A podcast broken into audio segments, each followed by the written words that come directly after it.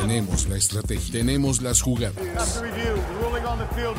tenemos los imponderables. Tenemos las lesiones, tenemos los rumores, tenemos la información, tenemos la experiencia, tenemos sed de fútbol americano. Tenemos todo lo que necesitas saber semana a semana. Playbook, Playbook, de primero y diez. El análisis previo más profundo de la NFL con nuestro profesional grupo de expertos Ulises Arada, Jorge Tinajero, Luis Obregón y Antonio Sempere. Playbook, ¿tenemos tu atención? ¿Qué pasó, amiguitos? ¿Cómo están? Bienvenidos, semana 14 de la NFL. Esto es Playbook y desafortunadamente el viejo cagapalos está en un pequeño holdout. No, no, no, no, no, lo agarró cierto payasito de la tele que no lo deja ser libre. Entonces nos, nos avisó con tiempo, eh, pero pues bueno, habrá que sortear su eh, hard pass al público, pero aquí estamos muchachos, semana 13, último cuarto de la temporada, donde verdaderamente empieza la NFL, donde se separan los contendientes de los pretendientes y donde se acabaron las semanas de bye. 16 partidos, 3 hard pass entre nosotros. ¿Y qué significa el hard pass? Que, pues básicamente, si no queremos hablar de ningún eh, partido, pues ¿qué hacemos, Jorge Tinajero? Pero si sí queremos, cada quien está armado con un Miles Garrett de la verdad para hablar de ese juego sin ningún problema. Y me parece que hace mucho que no usamos un Miles Garrett.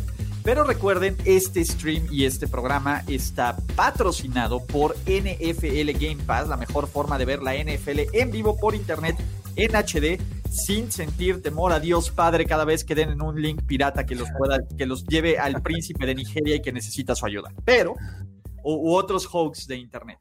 Estamos listos para platicar porque, eh, de nuevo, antes de empezar el programa, ¿no? Este, es neta lo del viejo cavapalos que solo lo dejan salir del asilo del jueves. Sí, solo los lunes, los lunes de Overreaction lo dejan salir. De ahí en fuera lo tienen incomunicado, la mafia del poder. Pero antes de eso, muchachos, escenarios de playoffs. ¿Quién se puede meter? ¿Quién no se puede meter?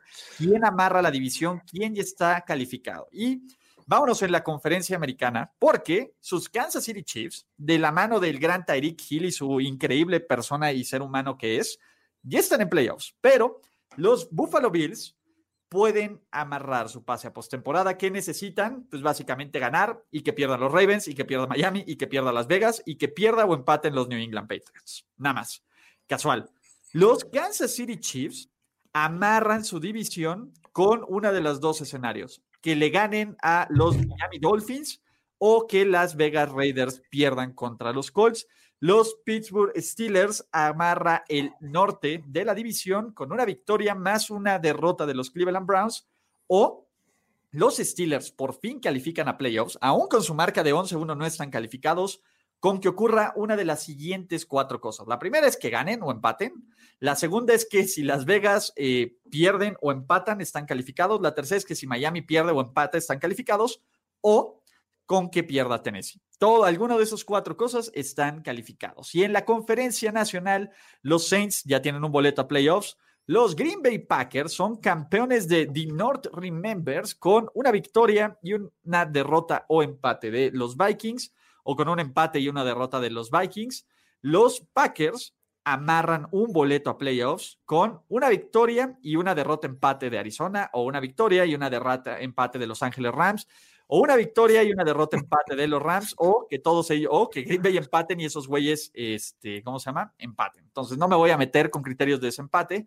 Los New Orleans Saints amarran el sur de la conferencia nacional con un triunfo contra Filadelfia o con una derrota de Tampa Bay o con dos bonitos empates, tanto de ellos como de Tampa Bay. Entonces, ahí está. Ahí está. Equipos oficialmente eliminados, solamente dos, los Jets y los Jaguars. Todavía todos los demás matemáticamente están posible, están dentro, aunque pues básicamente este, ¿Mande? Esto es Super Bowl, dije, ¿no? Es, exactamente. todos están en el Super Bowl, todos pueden entrar. Entonces, eso es, muchachos. Es momento, ahora sí, de hablar del análisis, del mejor análisis de la semana 14 de la NFL. Y tenemos rematch del Super Bowl 53, la última vez que estos dos equipos se enfrentaron, pues me rompieron a Jared Goff y me rompieron a Sean McVay. Porque los New England Patriots, más vivos que nunca, con su récord de 6-6 y con todas las esperanzas para meterse a playoffs y ser el caballo negro y llegar al séptimo Super Bowl sin Tom Brady, visitan el Sophie Stadium, la casa de Los Ángeles Rams, líderes de división del, del oeste de la Nacional. Y bueno, Belichick está 5-1 contra los Rams. Los Pats han ganado los últimos cuatro. Los Pats son liderados la serie, pero es la primera vez que se enfrentan en temporada regular. En Super Bowl es otra historia. Y básicamente es eh, lo que nos están mostrando los New England Patriots que pueden ganar a pesar de su coreback o a pesar de que su, a pesar de que su coreback lance pases hacia adelante, ¿no? En contra de unos Rams que, ojo, son la segunda mejor defensiva terrestre contra el mejor ataque terrestre de la NFL. Digo, el mejor es por volumen, no por calidad, pero no hay equipo que más corre el balón que los Patriots y no los culpo. Y del otro lado tenemos a Aaron Dolan y Allen Ramsey, eh, una defensiva magnífica y un ataque que cuando el chefcito, que es Sean McVay, conecta chido con, con, Sean Mac, con Jared Goff, funciona muy bien. Cualquier pase de cuatro yardas te lo convierten en 40. Entonces, pues venga, ¿qué les gusta de este jueves por la noche, muchachos? Creo que no, no, se ve tan mal, ¿no? Está más o menos atractivón, porque, digo, fuera de, lo que puedas argumentar de falta de talento de New England, que es evidente, este, la verdad es que ves un, duelo que pues parece atractivo por justamente por el, coaching, ¿no? Eh, Belichick nos ha demostrado pues, que sabe hacerlo a lo largo de muchos años, nos lo ha demostrado. Y Sean McVay también nos ha mostrado lo suyo, ¿no? Entonces, eh, aburridísimo ese Super Bowl. Claro que no, me gustan los duelos defensivos. Pues, pero... Bueno, ¿no? Eh, cuestión de gustos. Pero bueno, este. Um, el punto es que creo que Sean McVay eh, puede tener, puede aprender de sus, de sus propias derrotas y fracasos, como fue esa última ocasión en el Super Bowl, y eh, enfrenta a un equipo bastante diferente, ¿no? Eh, ellos mismos son un poquito diferentes, no tanto eh, a, esa, aquella versión, pero sí los Pats son otro equipo, son un equipo muy, muy distinto. Entonces creo que podría, podría tener un poco de, de ventaja, sobre todo por talento, los Rams, ¿no? Sí, a mí me parece que este juego puede ser muy parecido a ese Super Bowl en cuanto a las defensivas. Porque, digo, ya habló Ulises de, que los Rams eh, tienen calidad y últimamente han mejorado este lado del balón. Sin embargo, también los Pats no están nada mal eh, jugando a la defensiva. La semana pasada no permitieron puntos a unos Chargers que si bien venían jugando, este, pues si no espectacular, pues bastante bien con, Justin Herbert. Entonces los frenaron. Eh, me parece que tienen eh, la estrategia como para meter en problemas a Jared Goff. Y eso creo que es una de las, de las claves para que estos Pats tengan esperanzas. Yo no digo, o sea, yo desconfío en su ofensiva, como yo creo que cualquiera de ustedes, porque pues obviamente está Cam Newton y depende mucho del juego terrestre. El juego aéreo es muy limitado, pero creo que vamos a ver un duelo totalmente defensivo. ¿Tú crees que Sean McVay no lo sabe? O sea, ¿tú crees que. Y lo sabía en el Super Bowl 53. también aquí. sí, yo creo que también lo sabía. Sean McVay sigue teniendo pesadillas con todo lo que pudo haber hecho y no hizo, que literalmente se quedó pasmado en este partido, ¿no? Y yo creo que si Sean McVay tiene tres dedos en la frente, que creo que sí los tiene, va a evitar poner a Jared Goff en situaciones de alta tensión. ¿Qué es alta tensión? Cosas que sean, que enfrente la presión, que sea, eh, que, que, que pruebe una defensiva secundaria ¿Qué es lo mejor de estos Pats, pero también los Rams han descubierto que deben de darle más el maldito balón a Cam Akers, ¿no? Cam Akers se ha convertido en este playmaker, en este jugador que puede traer balance a la fuerza, y por la fuerza hablo por la ofensiva de los Rams.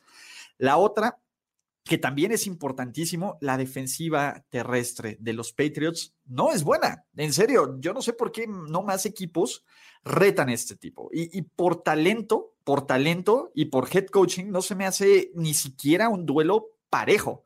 Aunque van a decir, no, Ulises, van 6-6 y, ay, pudieron ganarle a los Chiefs y pudieron. Playoffs, Ulises. Playoffs, ¿no? Pero me parece que los Rams están jugando muchísimo más inspirado. De, eh, y, y, esto es importante: los Pats se quedaron en, en, la costa oeste, en esa mugrosa costa liberal, ¿no? Eh, en ese cochino lugar de California pro, pro Biden, ¿no? Que Belichick tanto odia, para evitar este viaje. Eso también es importante, pero me parece y eso va a ser lo importante. Cuando tu equipo, cuando tu equipo, Jorge, no puede lanzar constantemente. No te puedo decir bien. A ver, es más, creo que los cornerbacks de los Rams son mejores receptores que los receptores de los, de los, de los Pats.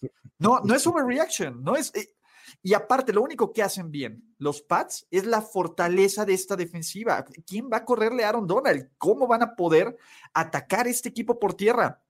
Y no todos los días van a meter dos touchdowns de equipos especiales. Fue una aberración. Lo que vimos, lo que vimos de los Pats la semana pasada, todo el crédito, felicidades, fue una aberración. Es el 45-0 más engañoso en la historia del NFL. Por eso yo creo que la defensiva de los Pats es la clave. O sea, yo no me basaría las esperanzas en una ofensiva. Creo que eh, hay que jugarle físico a esta ofensiva de los Rams. Sus wide receivers son, son tipos eh, ciertamente no tan musculosos, no tan físicos. Creo que si les pones desde un principio a, este, a golpearlos, como suele, ya lo han hecho los Pats, como suele golpearlos desde un inicio, creo que los sacas de balance en su trayectoria inicial y vas a darle más tiempo a Jared Goff de tener el balón, que es algo que le quema en esta temporada. Así es que eh, siento que por ahí podría ser la clave del éxito de estos Pats. Digo, si tú me dices, va a ser un juego ofensivo, creo que los Pats están perdidos. Y, creo que la clave para contrarrestar eso sería poner en movimiento a, Jared Goff, ¿no? O sea, no lo dejes ahí eh, en la bolsa de protección, o sea, sácalo moviéndose, rolando en bootleg, etcétera, para eh, que el tiempo que tenga que quedarse con el balón en las manos esté avanzando y no sea víctima de la presión y le dé tiempo justamente a los receptores de acomodar la ruta y demás, ¿no? O sea, creo que eh, esa es un poquito la clave a la ofensiva. Suficiente. Rams. Opa. Suficiente. Empezamos con, el pick de Antonio, porque Antonio no vino, pero dejó sus picks y él dice Rams. Yo también voy con los Rams. Yo no, yo creo que. Ay, Jorge. Voy con. Vamos muy bien. Ay, Jorge. Oh, ¿Qué es a ti? No, no, no, no estamos poniéndonos de acuerdo. O sea, la semana pasada me arrepentí de no respaldar ese, ese pick de, los Giants, así es que voy con los Pats esta ocasión. Ok, Pats. Yo voy con. Por, qué será? ¿Por qué será? Pero, a ver, solo aún lo basura que es Jared Goff es mejor coreback como palabra que Cam Newton. Entonces, por eso hay que ponerlo a correr. O sea, por eso hay que ponerlo a lo. Por eso hay que ponerlo a correr. Siguiente partido, vámonos, muchachos, al domingo de NFL, porque tenemos otro rematch de Super Bowl. Esta es la edición 50 del Super Bowl, en donde, pues básicamente, los Broncos, ¿quién queda de ese equipo? ¿Quién sabe? Jorge solo tiene esa respuesta porque ni siquiera va a jugar el MVP Von Miller en contra de pues básicamente también quién queda del otro equipo. Los Carolina Panthers reciben a los Denver Broncos en un duelo que simplemente va a servir para ver quién va a tener una peor posición en el draft, porque seamos realistas, estos equipos están a nada de ser eliminados de los playoffs en NFL, aunque regresa Christian McCaffrey, el corredor favorito de Jorge Tinajero, pero se compensa por Wakanda Forever. ¿Alguien lo va a hacer, muchachos? Yo lo voy a hacer porque en algún momento tengo que hablar de este juego y va a ser el viernes. Así es que. Se finit, ¿no? Eh, Panthers, ¿no? Bueno, yo voy Panthers. Yo voy con Carolina Panthers también. Creo que los Panthers tienen ventaja. ¿Tú también? Sí. Y Antonio va, todos vamos full Wakanda Forever. Wakanda Forever, muchachos, ¿no? Siguiente gran partido. Este no es un rematch del Super Bowl, ni por error, pero de Sean Watson y su Super Houston Texans, pues todavía parece que es, visitan al equipo de Mitchell Trubisky, a unos Bears que han perdido básicamente, pues cuántos, seis en, seis en fila, ¿no? Siete de los últimos ocho, que de hecho, históricamente, los Houston Texans desde su creación nunca han perdido en contra de los Chicago Bears, ¿no? En un juego donde, pues básicamente, eh, que es una pena que están eliminados, eh, que enfrenta a, dos exjugadores defensivos del año en Justin James Watt y líbranos de todo Khalil Mack. Así que, pues tiene un poder interesante, ¿no? Eh, suena interesante este partido. La gente también tiene el hard pass del público si quieren hacerlo. Evidentemente, pues vamos a verlo. Y si no, vamos a hablar de esto. Mm. Yo prefiero aguantar mi hard pass, no sé de ustedes. Bueno, Jorge ya no tiene. vamos, a ver, y vamos a ver si la gente decide darle el hard pass. Mira, ya viene uno. Tenemos dos, el de Sergio y el de Jesús, ¿no? Ah, y el de Daniel, efectivamente. Mira, a los... mira, ahí van, ahí van. Creo que este, la gente está diciendo Hard Pass. Vamos a ver si se llena el Hard Pass en los comentarios. Vamos a darle cinco minutos. Hard Pass, Hard, no. Creo que el público bueno y el público sabio no nos quiere escuchar hablar de este partido. Ok, pues vamos a darles gusto. ¿Quién gana, muchachos? Ay, yo creo que ganan los Texans. Me costó mucho, mucho trabajo. mucho, mucho trabajo. Y ante la duda, eh, creo que me voy con el local. Creo que los Bears. Antonio también dice The Bears. Entonces voy a ser el único también del equipo, bueno, junto con Luis, pero del equipo primero y diez que va a decir Texans. Es que. ¡Ay! ¡Ah! Está difícil, está difícil, la verdad. ¿Ven? Nuestra falta de coordinación va a hacer que perdamos contra esos muchachitos, muchachitos fifis de ESPN. No, no es cierto. Seguimos pateando el trasero con su seguro médico y de gastos mayores. Entonces, de ahí, ¿qué más tenemos, muchachos? La, el, el juego de revancha de Andy Dalton. Andy Dalton estuvo desde que firmó como agente libre con los Dallas Cowboys, poniendo esta fecha en el calendario. El regreso del hijo glorioso al Paul Brown Stadium, donde pues fue el estadio que literalmente vio que empezara su maldita carrera. Los Cowboys han ganado los últimos tres en este enfrentamiento, pero este duelo también puede enfrentar a dos equipos que en este preciso momento están en el top 5 del draft NFL 2021. Entonces, en una de esas eh, podría tener seedings interesantes de postemporada, playmakers, etcétera. De postemporada, no, perdónenme. Eh, pero, pues bueno, es Andy Dalton, es ¿Cómo se llama el coreback? No me quiero ni siquiera aprender el nombre del titular. Brandon Allen. Fuck Brandon Allen, quien sea. Pues estuvo en los Broncos, por favor. Por eso me lo sé. Por eso me lo sé. ¿Vamos a hablar de esta mugre? Eh, no, vamos a ponerle Hard Pass. Va por mi cuenta, va por mi cuenta, muchachos. Sí, no, no, no nos hagan esto, cabrón. O sea, mira, afortunadamente esto no estuvo en un Thursday Night Football, cabrón. Uh, estuvimos Estuvimos cerca, pero no, la Val estuvo cerca. Entonces, este, yo creo que van a ganar los Dallas Cowboys. Pues yo no, pero yo creo que voy a decir Dallas Cowboys. o sea, mira, ah, no, no me sorprende nada de ese equipo en este momento, este, pero creo que juzgándolo por talento puede ser los Cowboys. Sí, yo también creo que los Cowboys ganan. Y nuestro special friend Antonio también va Full Cowboys, muchachos, el secreto de la montaña está de vuelta. y tenemos otro partidazo, otro juegazo. ¿Por qué? Porque los aún líderes de división de la AFC South enfrentan a los Tennessee Titans con su récord de 8-4 pues buscarán la, la decimosegunda derrota consecutiva de los Jacksonville Jaguars, en donde yo por principio, por principio, señoras y señores, me niego a hablar de este equipo mientras no tengan un, mientras Mike Lennon siga siendo el coreback titular. Harpas, me vale madres. Oh, estaba tomando mi bebida. Fuck the Jaguars. Ah. Y los Titans me parece un equipo muy interesante, pero fuck the Jaguars. Entonces yo voy Titans. Muy bien. Vamos con los Titans. sí, totalmente Titans. Aquí es, es, como muy sólido el pick de los Titans. Y antes de, porque ya se nos acabaron los harpas, una vez más, ¿no? Y no nos ponemos de acuerdo, la magia de las cápsulas de la NFL y de cómo los acomodan, nos han hecho llegar a cuatro harpas seguidos, pero, señoras y señores, en serio, falta un 25% de la temporada, háganse un maldito favor extraordinario con sus vidas y contraten NFL Game Pass.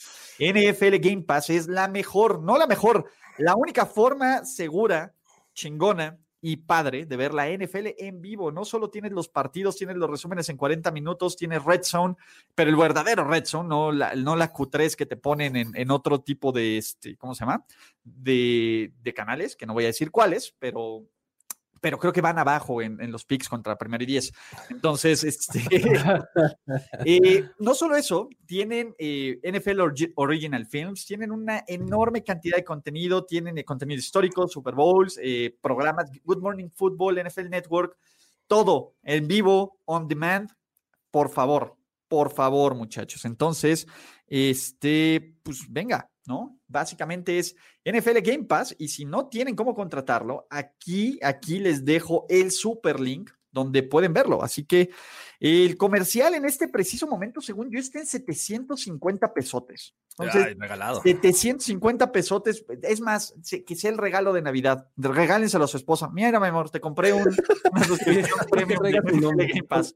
Su bola de boliche. Su nombre, por favor. Exactamente. O una, o sea, su bola de boliche, exactamente. o al revés, si son, si están viendo o si sus esposas están escuchando este podcast o streaming y ven que su esposo se le brillan los ojitos, regalen esta Navidad, regale afecto, no lo compre. ¿Y cuál es la mejor forma de regalarlo? En forma de Game Pass. Entonces, se me salió lo radiactivo cabrón, ¿verdad? Un poquito, un poquito. Un poquito, pero pues bueno, ya de ahí, ahora sí, muchachos, lo que les habíamos prometido.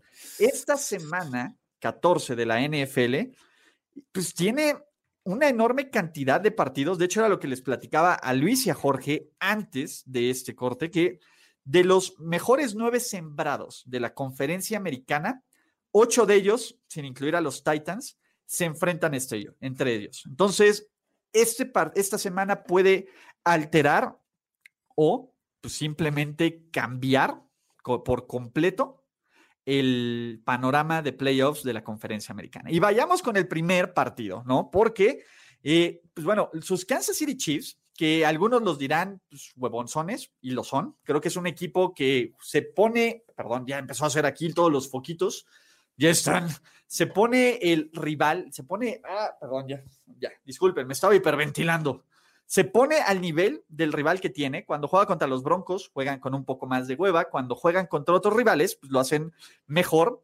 Así que me parece que eh, los Chiefs tienen una visita complicada al estadio que más feliz los ha hecho en 50 años, porque regresan por primera vez en siete, ocho meses al Hard Rock Stadium, el lugar donde cayó ese confeti, ese, ese segundo trofeo Vince Lombardi, donde ocurrió Waspi, donde Andy Reid por fin lo logró, ¿no? Donde Patrick Mahomes coronó su gran temporada con un MVP de Super Bowl y donde probablemente nacerá la nueva gran dinastía del NFL, a menos, a menos de que Big Flow, y ojo, si, de nuevo, probablemente en estos momentos, si yo tuviera que elegir un head coach que me defendiera, sería Big Flow. ¿Vieron cómo se puso loquísimo y cómo se metió él a los madrazos?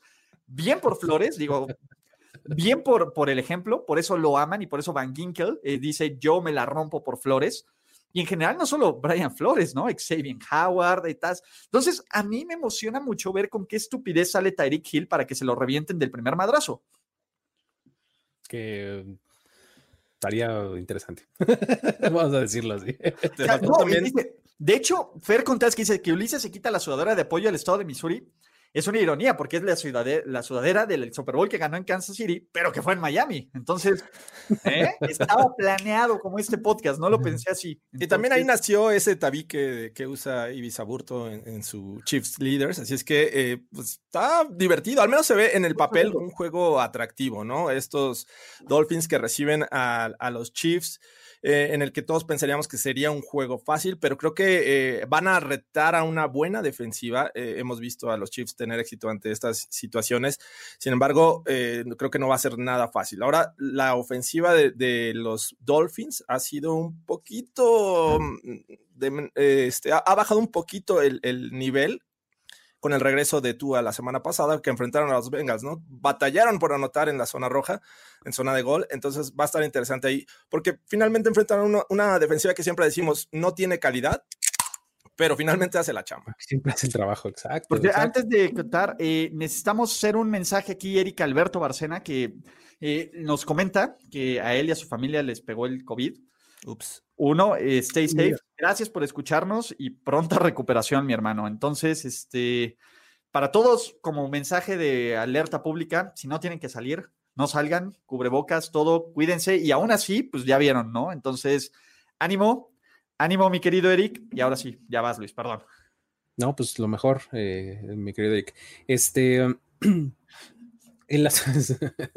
Sí, la- Eh, también eh, vamos a ver eh, de, de vuelta a, a Tua, ¿no? Que va, va, este, la semana pasada ahí tenía su dedito ahí medio raro. eh, a- aún así sigue siendo un tipo súper efectivo, ¿no? O sea, lo que le permiten, lo que le dan de playbook, lo ha ejecutado bien. Eh, en esta ocasión vamos a ver si puede mantener el paso a, los Chiefs, ¿no? Vamos a ver si puede meterle el acelerador a esta ofensiva para hacerla mucho más vertical de lo que normalmente es, ¿no? Porque, pues, si algo ha hecho ha sido mantener una ofensiva como, como pian pianito, ahí va avanzando, es eficiente, no entrega el balón, etcétera, ¿no? Pero con un ataque de los Chiefs que te va a anotar en una jugada o en tres, este, pues creo que es necesario otro ritmo de ataque, ¿no? Entonces, si se van atrás en el marcador, va a ser una prueba interesante, yo creo, para, para esta ofensiva, ¿no? Y para este coreback novato.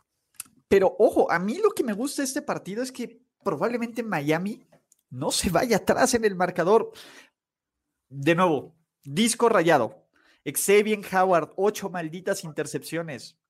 Digo, tiene el doble, el cuatro veces más de lo que le han interceptado a Mahomes y, y ocho, ocho, intercepciones más de todas las que le han hecho a Tua Tango Bailoa en su Se han dicho que casi no le interceptan a Mahomes. Perdónenme, pero a Tua Mani Tango Bailoa lleva cero intercepciones en su carrera de la NFL. Supera eso Mahomes, ¿no? Entonces, este, me parece que, que esta defensiva puede mantener a raya. Me parece que eh, el, la secundaria, sobre todo de los Dolphins, esta defensa amiba, ¿se acuerdan que este término que salió que los ponía a día todos aplastados y tal? Flores ha hecho, y, Flores ha hecho ver muy mal a Mahomes en varias mitades. Recuerden que los primeros dos partidos de Patrick Mahomes contra esta defensiva de los Patriots, eh, pues bueno, las primeras dos veces la perdieron. ¿Y quién era el coordinador defensivo? No era el imbécil de Rafita Patricia, era Big Flo. Luego trajeron al incompetente del hijo de Belichick y desde ahí no le ganan a Patrick Mahomes, pero esa es otra historia. Nepotismo. Nepotismo, ¿no? por qué? porque, uno, porque, uno, es blanco y se apellida Belichick. entiendo la calidad de, la defensiva de, los, eh, de los Dolphins y Xavier Howard eh, es bastante bueno, pero la ofensiva de los Chiefs no nada más es Tyreek Hill, o sea, le quitas eh, una parte de este, de este gran este, de este talento que tiene eh, Andy Reid y compañía, porque digo, Kelsey es un tipo que siempre te va a conseguir yardas, eh, de repente tiene a Robinson, eh, aparece Hartman y por ahí en el flat hasta Le'Veon Bell puede resultar como como esa arma este, que viene de la banca. Entonces, en este momento no sé si vaya a tener participación Edward Seller, pero también es otro elemento importante en esta, en esta ofensiva de, los Chiefs, ¿no? Entonces, es, es mucho más complicado de tener sin duda a, los Chiefs que, por ejemplo, a los Chargers, a los Broncos o a los Bengals que enfrentaron la semana pasada. Y sabes qué, me, me gustaría que se las pongan difícil para ver qué onda con la ofensiva de los Chiefs y con su ataque a full, porque de verdad a veces hasta medio me caen gordos verlos jugando así como. Con hueva, cabrón. Como flojera, la verdad, ¿no? Así como que a medio. por ahí se están administrando. están administrando el esfuerzo, ¿no? Exacto. Así los veo. Entonces, si esta defensiva de verdad les va a exigir, qué padre, qué bueno, porque quiero ver ahora sí la pletora, así Travis Kelsey, este Hill, eh, Sammy Watkins, eh, Watkins, Ya lo viste el único partido de esta temporada, Luis. Ya, apareció. A todos los quiero ver. O sea, Sigue siendo una opción. Exactamente. A mí me parece que este va a ser un juego mucho más cerrado y los que quieran ver exactamente lo que tú me dijiste, Luis, esta pletora y esta constelaciones de estrellas y de talento ofensivo, no va a ser el partido. Me parece dos cosas. El clima de Miami no es lo mismo jugar en la tardecita, noche, fresquecito, en febrero, que ahorita que todavía la humedad está, bueno, no tanto, pero el calor, eh, digamos que el sol te quema y la sombra te da frío todavía en estos momentos. Entonces, me parece que eso puede jugar en contra creo que los Chiefs, cuando juegan esta clase de equipos que son físicos, que pum, tienden a complicárseles. Por ejemplo, con los dos partidos contra los Broncos, y los Broncos en este momento no tienen el personal que tienen los, eh, los, los Dolphins. Me parece que es un mal macho para los Chiefs. Creo que va a ganar Kansas City, pero creo que los, los Dolphins van a dejar con un buen sabor de boca. Y la otra, si hay un partido donde, donde Tua Tango Bailoa se puede ver como God, es en contra de la defensiva de los Chiefs. Daniel Sorensen le puede interceptar. No. Pick six de Daniel Sorensen. Iron Matthew. aparte lo compararon con John Lynch, pinche Chris Collinsworth. Sí, es, es complicado de creer. O sea, entiendo, entiendo el punto. Creo que los Dolphins han jugado. Fuera de ese juego de, los Broncos, me parece que hemos visto una mejor versión que, de la que esperábamos este año de los Dolphins. Entonces, si eso, en, o sea, si sacan su máximo nivel que les hemos visto contra esos Chiefs, les pueden dar pelea. Pero aún así, creo que hombre por hombre, hasta staff por staff de, de coacheo, los Chiefs se ven como un equipo superior.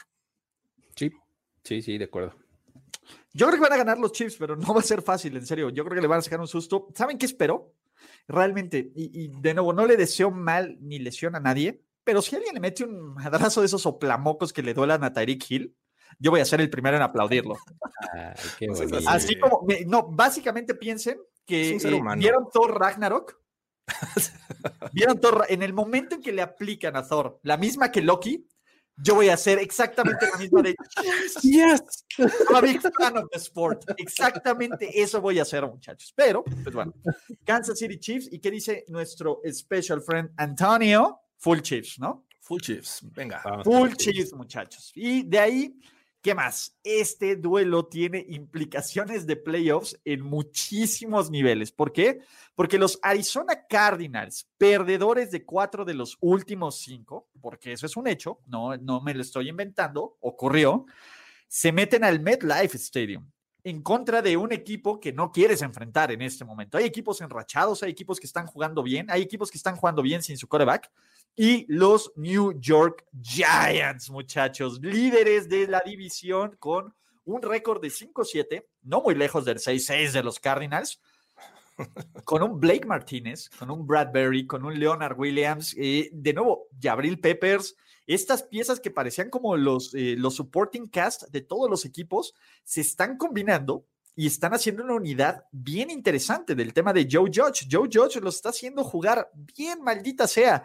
Wayne Gallman con un carajo se ve como un corredor titular del NFL y, y, todavía no sabemos si va a seguir Colt McCoy o será Daniel Jones al frente de este equipo, pero no importa, aparecen también piezas intercambiables en contra de, pues bueno, KK, y el otro Kay, ¿no? Cliff Clinsbury y Kyler, que las últimas semanas, pues desde que los Seahawks le volaron sombrito, no se han visto también. Eh, la defensiva se ha visto fatal y fatal en dos temas. Uno, permitiendo yardas a lo estúpido, aunque los Pats no cuentan. Dos, cometiendo errores estúpidos en momento clave, que eso sí ha ocurrido constantemente. Eh, me parece que esta defensa le falta alguien que haga una jugada y no lo ha podido ser el novato Isaiah Simmons, ¿no? Que ha hecho más jugadas negativas que de las positivas. Sinceramente, por lo bien que tuvo con lo de Seattle, ya van dos o tres partidos que Isaiah Simmons ha hecho la jugada estúpida por la que este equipo pierde.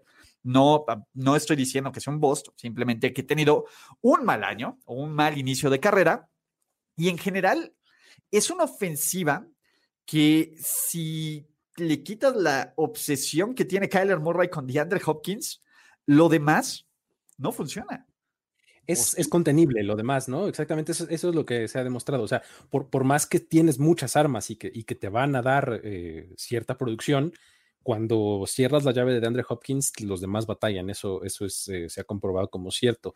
Y por el otro lado, la verdad es que sí, el, trabajo que ha hecho Patrick Graham, de, que es el coordinador defensivo de, de los Giants me parece que está bien padre. O sea, e, incluso hay una estadística clave que me parece que es eh, muy importante también para este partido, que es la efectividad en tercer down. ¿no? Aquí tanto que hablamos del tercer down, ellos han, permitido... de estadística. Han permitido el 25% nada más de conversiones en lo que va de la temporada. O sea, han permitido 10 de 40. O sea, está muy impresionante. Y si algo sabe hacer Kyler Murray es, es de este tipo de quarterbacks en el que en tercer down ve una o dos lecturas y de ahí se escapa corriendo para obtener el primero y diez, ¿no? Con, piernas. Entonces, creo que eh, esa estadística va a ponerse a prueba aquí y va a ser importante para que los Giants ahí eh, puedan mantenerse pues arriba, ¿no?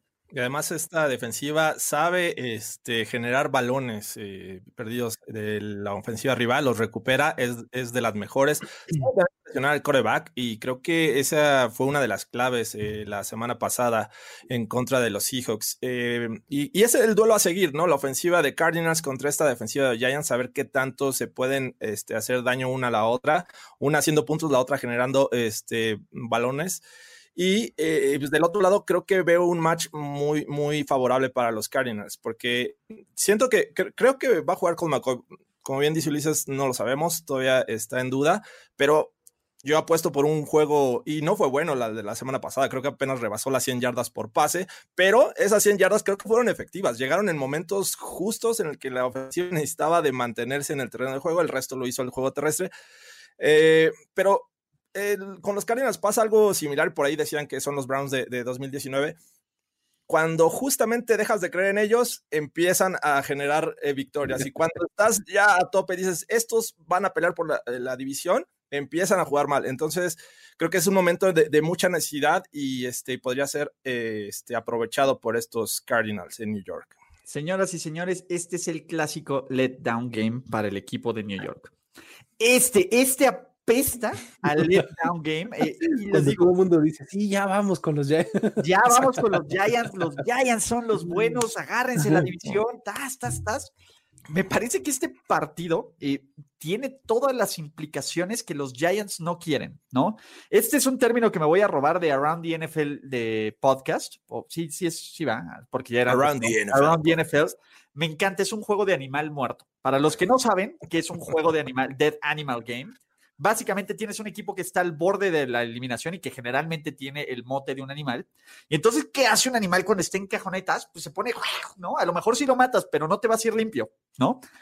Creo que básicamente este va a ser el juego donde los, los Cardinals van a ejecutar perfecto. ¿Por qué? No lo sé bien, pero Kyler Murray va a volver a este nivel MVP, van a poder correr el balón, la defensa va a generar entregas de, de, de quien sea. Y van a ganar de alguna forma este partido. Mm, realmente no lo sé. Los que me conocen saben que no soy fan de, Cliff Clinsbury, no soy fan de Kyler Murray, pero me parece que por Star Power, por talento, ¿quién, ¿qué equipo tiene más factores X que puedan cambiar el ritmo cuando están parejos? Sinceramente creo que son equipos que están parejos. Y tengo que quedarme, pues, realmente confío más en Kyler, el, el jugador que más confío en el, todo el terreno de juego en este momento es en Kyler Murray. Y después en DeAndre Hopkins aunque Joe Judge eh, me parece, con lo poco que he visto, muchísimo mejor que Cliff Kingsbury en 99% de las cosas menos para elegir un departamento, sí, yo creo que este va a ser la sorpresa de, bueno, no sé si se puede catalogar sorpresa, pero hace cuánto que los Giants, pues, la última vez que salieron como favoritos fueron contra el Washington Football Team, ¿no? Entonces... Sí, probablemente. Eh, es este... Um, Sí, justo es, el, momento en el, que los Cardinals están apostando casi su temporada, ¿no? Porque una derrota aquí ya se ve la división a kilómetros, ¿no? O sea, entonces yo creo que es, es, un, es un buen punto de análisis el decir los Cardinals van a salir casi, casi como elimination game, ¿no? O sea, este, el término favorito de Tony Romo. Eh, pero yo, yo creo que yo creo que ganan los Giants, fíjate. Yo creo que es, el, eh, es una pequeña rachita que van, que están agarrando los Giants y se van a se van a seguir montando en ella. Yo creo que llegaron al tope de su temporada. Este, sí, van a jugar bien a la defensiva, pero los Cardinals tienen que, eh, y tienen el potencial, creo que, de salir en, un buen en una buena tarde. Entonces yo me voy con los Cardinals. ¿Saben quién va having the time of his life? No descarten a Super Vance Joseph. Vance Joseph. la forma de darlo. Y nuestro special friend Antonio nos dice, nos dice, nos dice, nos dice Cardinals. Entonces, uy, uy, uy, uy, uy, uy. Pero bueno, y por aquí nos dicen que el genio Cliff Clinsbury podría obtener el manto Patricia. ¡Wow! Será interesante. Entonces, pues bueno, de aquí, antes de continuar, muchachos, y antes, no, después, primero, como bien dicen, necesitaba, déjenme y le doy otro trago a mi cerveza. ¿Por qué? Para hidratarse, porque no es para hidratarme, para estar bien hidratado, porque este es un partido bien interesante, ¿no? Porque aquí se están definiendo, básicamente se enfrentan el 6 y el 7 de la conferencia nacional. Un equipo que va increciendo, que va encontrando ritmo a la ofensiva, que su coreback se ha visto brutalmente bien, ¿no? Y que puede lanzar profundo, que tiene un ataque balanceado con, con un novato que está en la conversación de novato ofensivo del año, con una defensa que por momentos te dan ganas de pegarle la pared, pero que encuentran la forma, que son luchones, que tienen un muy buen head coach y que ya ha estado en playoffs antes y que ya ha ganado en playoffs antes. Son los Minnesota Vikings. Van a un lugar desde que, no sé hace cuánto no gana Tom Brady ahí, ¿no? Dos seguidos, ¿no? Uno de los nunca me había pasado de Thomas Edward Patrick, pero con una semana de relax and reflect, de chillax, de que alguien se meta a su casa y que tenga que hablarle al, al seguro para ver qué onda, ¿no? Eh, entre otras preocupaciones que ha tenido Thomas Edward Patrick. Pues bueno, Bruce tiene mucho que no vemos este equipo. La última vez que lo vimos, que parece que fue hace años, fueron pues medio metiendo las manos en un partido del que nunca estuvieron cerca hasta el final, en contra de los Kansas City Chiefs. Y vamos a ver si Bruce Arians y Tom Brady pueden arreglar una de las ofensivas más predecibles de toda la NFL. Sí, Tom Brady no puede lanzar profundo. Sí, este, los Pats, que diga, los Pats del Sur, perdón, viejos, viejos, viejos vicios. Los Pats del Sur tienen un récord de 1-3 desde que trajeron a cierto special friend Antonio, ¿no? Y sí, esta defensiva también viene a la baja. No se han visto bien, sobre todo vulnerables por pase. Entonces, pues bueno, estos Bucks están en una crisis. Y ojo, podrían salir incluso del panorama de playoffs o complicarse su, que, se ve poco probable que no califiquen a playoffs, pero hemos visto peores cosas. Podrían complicarse su paso a playoffs con una derrota en casa en contra de unos Vikings y que si no fuera por el pinche perro sazo que tiraron en Dallas, tendrían seis victorias al hilo. Pinches pendejos que rompieron mi Survivor. Fuck no quieres ser el tipo que perdió este año contra los Cowboys. Y esos son los Vikings. Pero bueno. No están en la pelea, Luis. Carajo. Este. Eh, Tom Brady está muy impresionante. Estaba leyendo sus números de después del bye. tiene 18 eh, años, eh, está 14-4 después del bye, más de 4.500 yardas, 28 touchdowns, 9 intercepciones y un rating de 96.4. O sea, es eh, pues, como que le viene bien el tiempo extra de preparación, ¿no? Entonces, es este, va, a tener enfrente a, esta, a esta defensiva de los Vikings, que como bien dices, de repente tiene sus, tiene sus colapsos rarísimos, ¿no? Pero que de repente también tiene sus puntos brillantes, ¿no? Entonces vamos a ver qué es lo que, es lo que puede hacer Bruce Arians para, para dibujarle a Tom Brady algo adecuado, porque eh, se han visto como que en canales diferentes, creo yo, ¿no? Las, este, las expectativas de uno con las del otro, el estilo de juego de uno con el del otro. Vamos a ver si involucran a Ronald Jones, que lo ha venido haciendo muy bien este, contra esta eh, defensiva que de repente Eric Kendricks, insisto, es, de altibajos toda la defensiva, ¿no? Entonces, de repente Eric Kendricks tiene unos partidos, el, el linebacker central de los Vikings, buenísimos, ¿no? Pero de repente también se le mete su Leighton Van interno, como lo vimos anoche, y se come todos los engaños, o sea, entonces es, este, es muy inconstante esta defensiva, ¿no? Entonces va, va a ser este interesante ver eh, justo ese duelo. Y pues del otro lado, Kirk Cousins, qué barbaridad. Y en los últimos tres juegos ha lanzado tres pases de touchdown en cada uno, más de 300 yardas en cada uno. Este, oye, y además Dalvin Cook no le baja al, ritmo, ¿no? Entonces va a ser interesante ver a Dalvin Cook contra una defensiva que sea como sea, es eficiente contra la carrera. O sea, poquitas yardas le permite a todos los corredores. Eh, va, va, a estar interesante, creo, el juego. Va a ser, va a ser bueno. Sí, yo no veo este, un, juego muy cargado de los, hacia los Bucks, a pesar de que son locales y que tienen una semana de descanso. Este, ya hemos visto que hay muchas estadísticas que ha tenido Tom Brady a lo largo de su carrera, pero que en esta temporada han valido para este, una cosa y para la otra y para lo mismo, o sea, para nada prácticamente. Entonces, eh, el punto es, eh, siento que esta ofensiva de los Bucks ha mostrado mucha irregularidad, eh, tanto en el juego terrestre como en el aéreo. Eh, muchas inconsistencias en, las rutas de los wide receivers, de repente no se conecta bien Brady con ellos, decíamos que, Mike Evans iba a ser una máquina y hay veces que sí lo busca mucho. De Jorge. Ah, espérame, espérame. Iba a ser una máquina junto con todos los demás, o sea, no nada más él. Este, por ahí Godwin desaparece, Antonio Brown no lo hemos visto, Gronkowski como que de repente toma ritmo y de repente no. Entonces, siento que por ahí hay, un tema de, coordinación entre eh, pues Tom Brady y su nuevo staff de, entrenadores, en específico con, Bruce Arians. Entonces, es un tema. El otro, la defensiva, la que decíamos en un principio que estaba entre las mejores, que era sólida contra el juego terrestre que eso pues, obviamente le ayudaba al juego aéreo. Los últimos juegos han sido de, muchos puntos, ¿no? Los últimos dos, 27 en cada, en cada uno. Los Saints le metieron 38. Entonces, este, de hecho, no nos han ganado uno de los últimos cuatro juegos. Así es que creo que los Vikings. Los Vikings es, un equipo que está tomando ritmo, o sea, no podemos negar eso. Creo que Dalvin Cook les viene bastante bien para que eh, Cousins, tenga pues tiempo y tenga menos presión para lanzar y pues obviamente Justin Jefferson está haciendo una, una máquina en el juego aéreo, le está ayudando mucho y bueno, todavía tienes ahí a, Adam Thielen, ¿no? Entonces, creo que va a ser un juego bien, bien parejo, bien divertido. Yo no descarto a, estos Vikings en este momento y siento que va a definir por muy pocos puntos.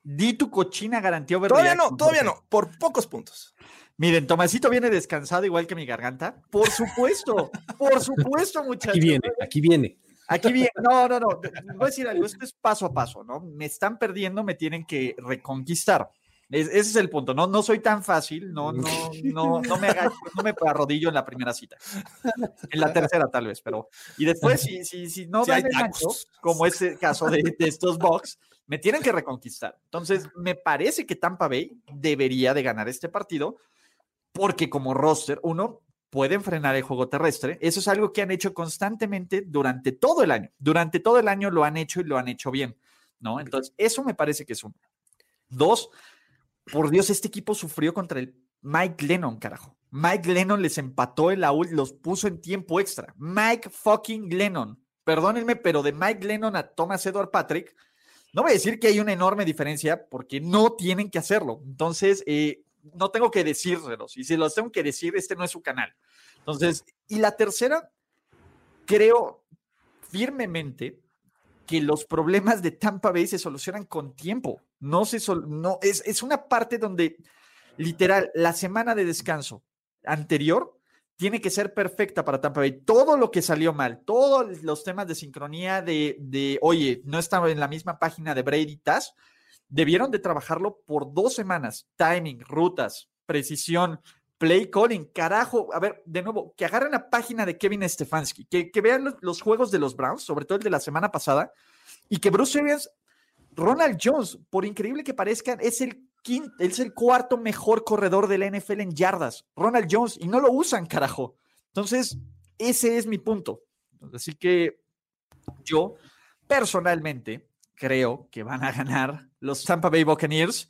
Sin embargo, pues tú también dices lo mismo, Luis, porque Jorge Tinajero tiene la mugrosa garantía. Yo creo que ganan los, los, los Buccaneers, sí. Este, eh, no, yo creo que no va a ser fácil. También veo a, los Vikings dándoles, dándoles pelea, sobre todo porque eh, la ofensiva puede eh, causarle dos, tres sustos, yo creo, a la defensa de los Bucks, pero creo que ganan los de Tampa. Y our special friend Antonio también. Regodéate en tu crapulencia, Jorge Tinajero. Yo siento que los Vikings van a dar la sorpresa en este juego. hace mucho tiempo que, que este, los Vikings no le ganan al equipo de Tom Brady obviamente habían enfrentado a los Pats en, el pasado, desde el 2002 este, los ha dominado Tom Brady, pero hemos visto esta temporada que hay muchos, ay, hace cuánto tiempo no pasaba, creo que los Vikings ganan este partido. ¿Qué tal esta experiencia, por favor? Pues está muy buena. No, no, no. es momento de decir que de los últimos juegos de Felipe Ríos son mejores que los de Tom Brady o no es momento todavía. Es un gran momento porque todavía falta diciembre y ese argumento ya se puede caer. Entonces, aprovechalo mientras Aprovechalo mientras mientras dure.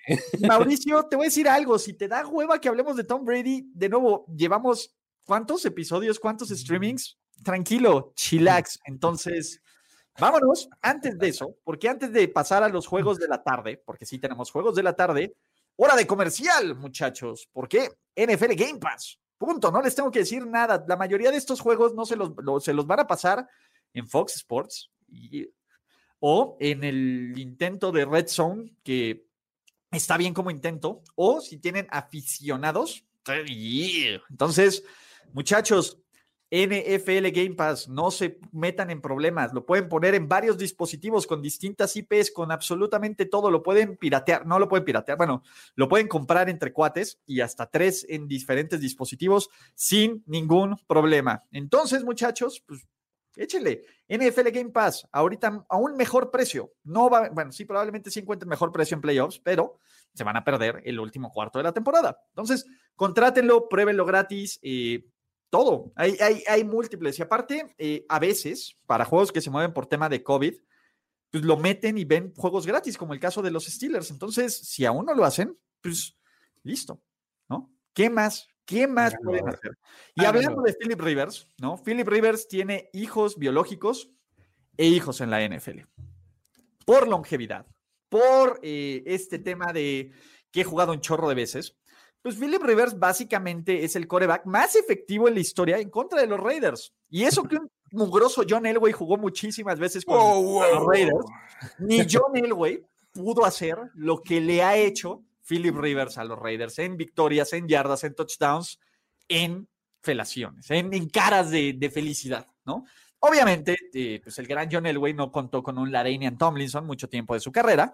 Sin embargo, sin embargo, pues bueno, ahora Philip Rivers está de otra tonalidad de azul, está en otro equipo y está al frente de un equipo como son los Indianapolis Colts, que están peleando por su división. Pero ojo, los Raiders en este momento están fuera de playoffs y aunque su calendario es muy tranquilo, pues los Raiders son casi ese equipo estúpido que pierden contra los Jets si no fuera por Greg Williams.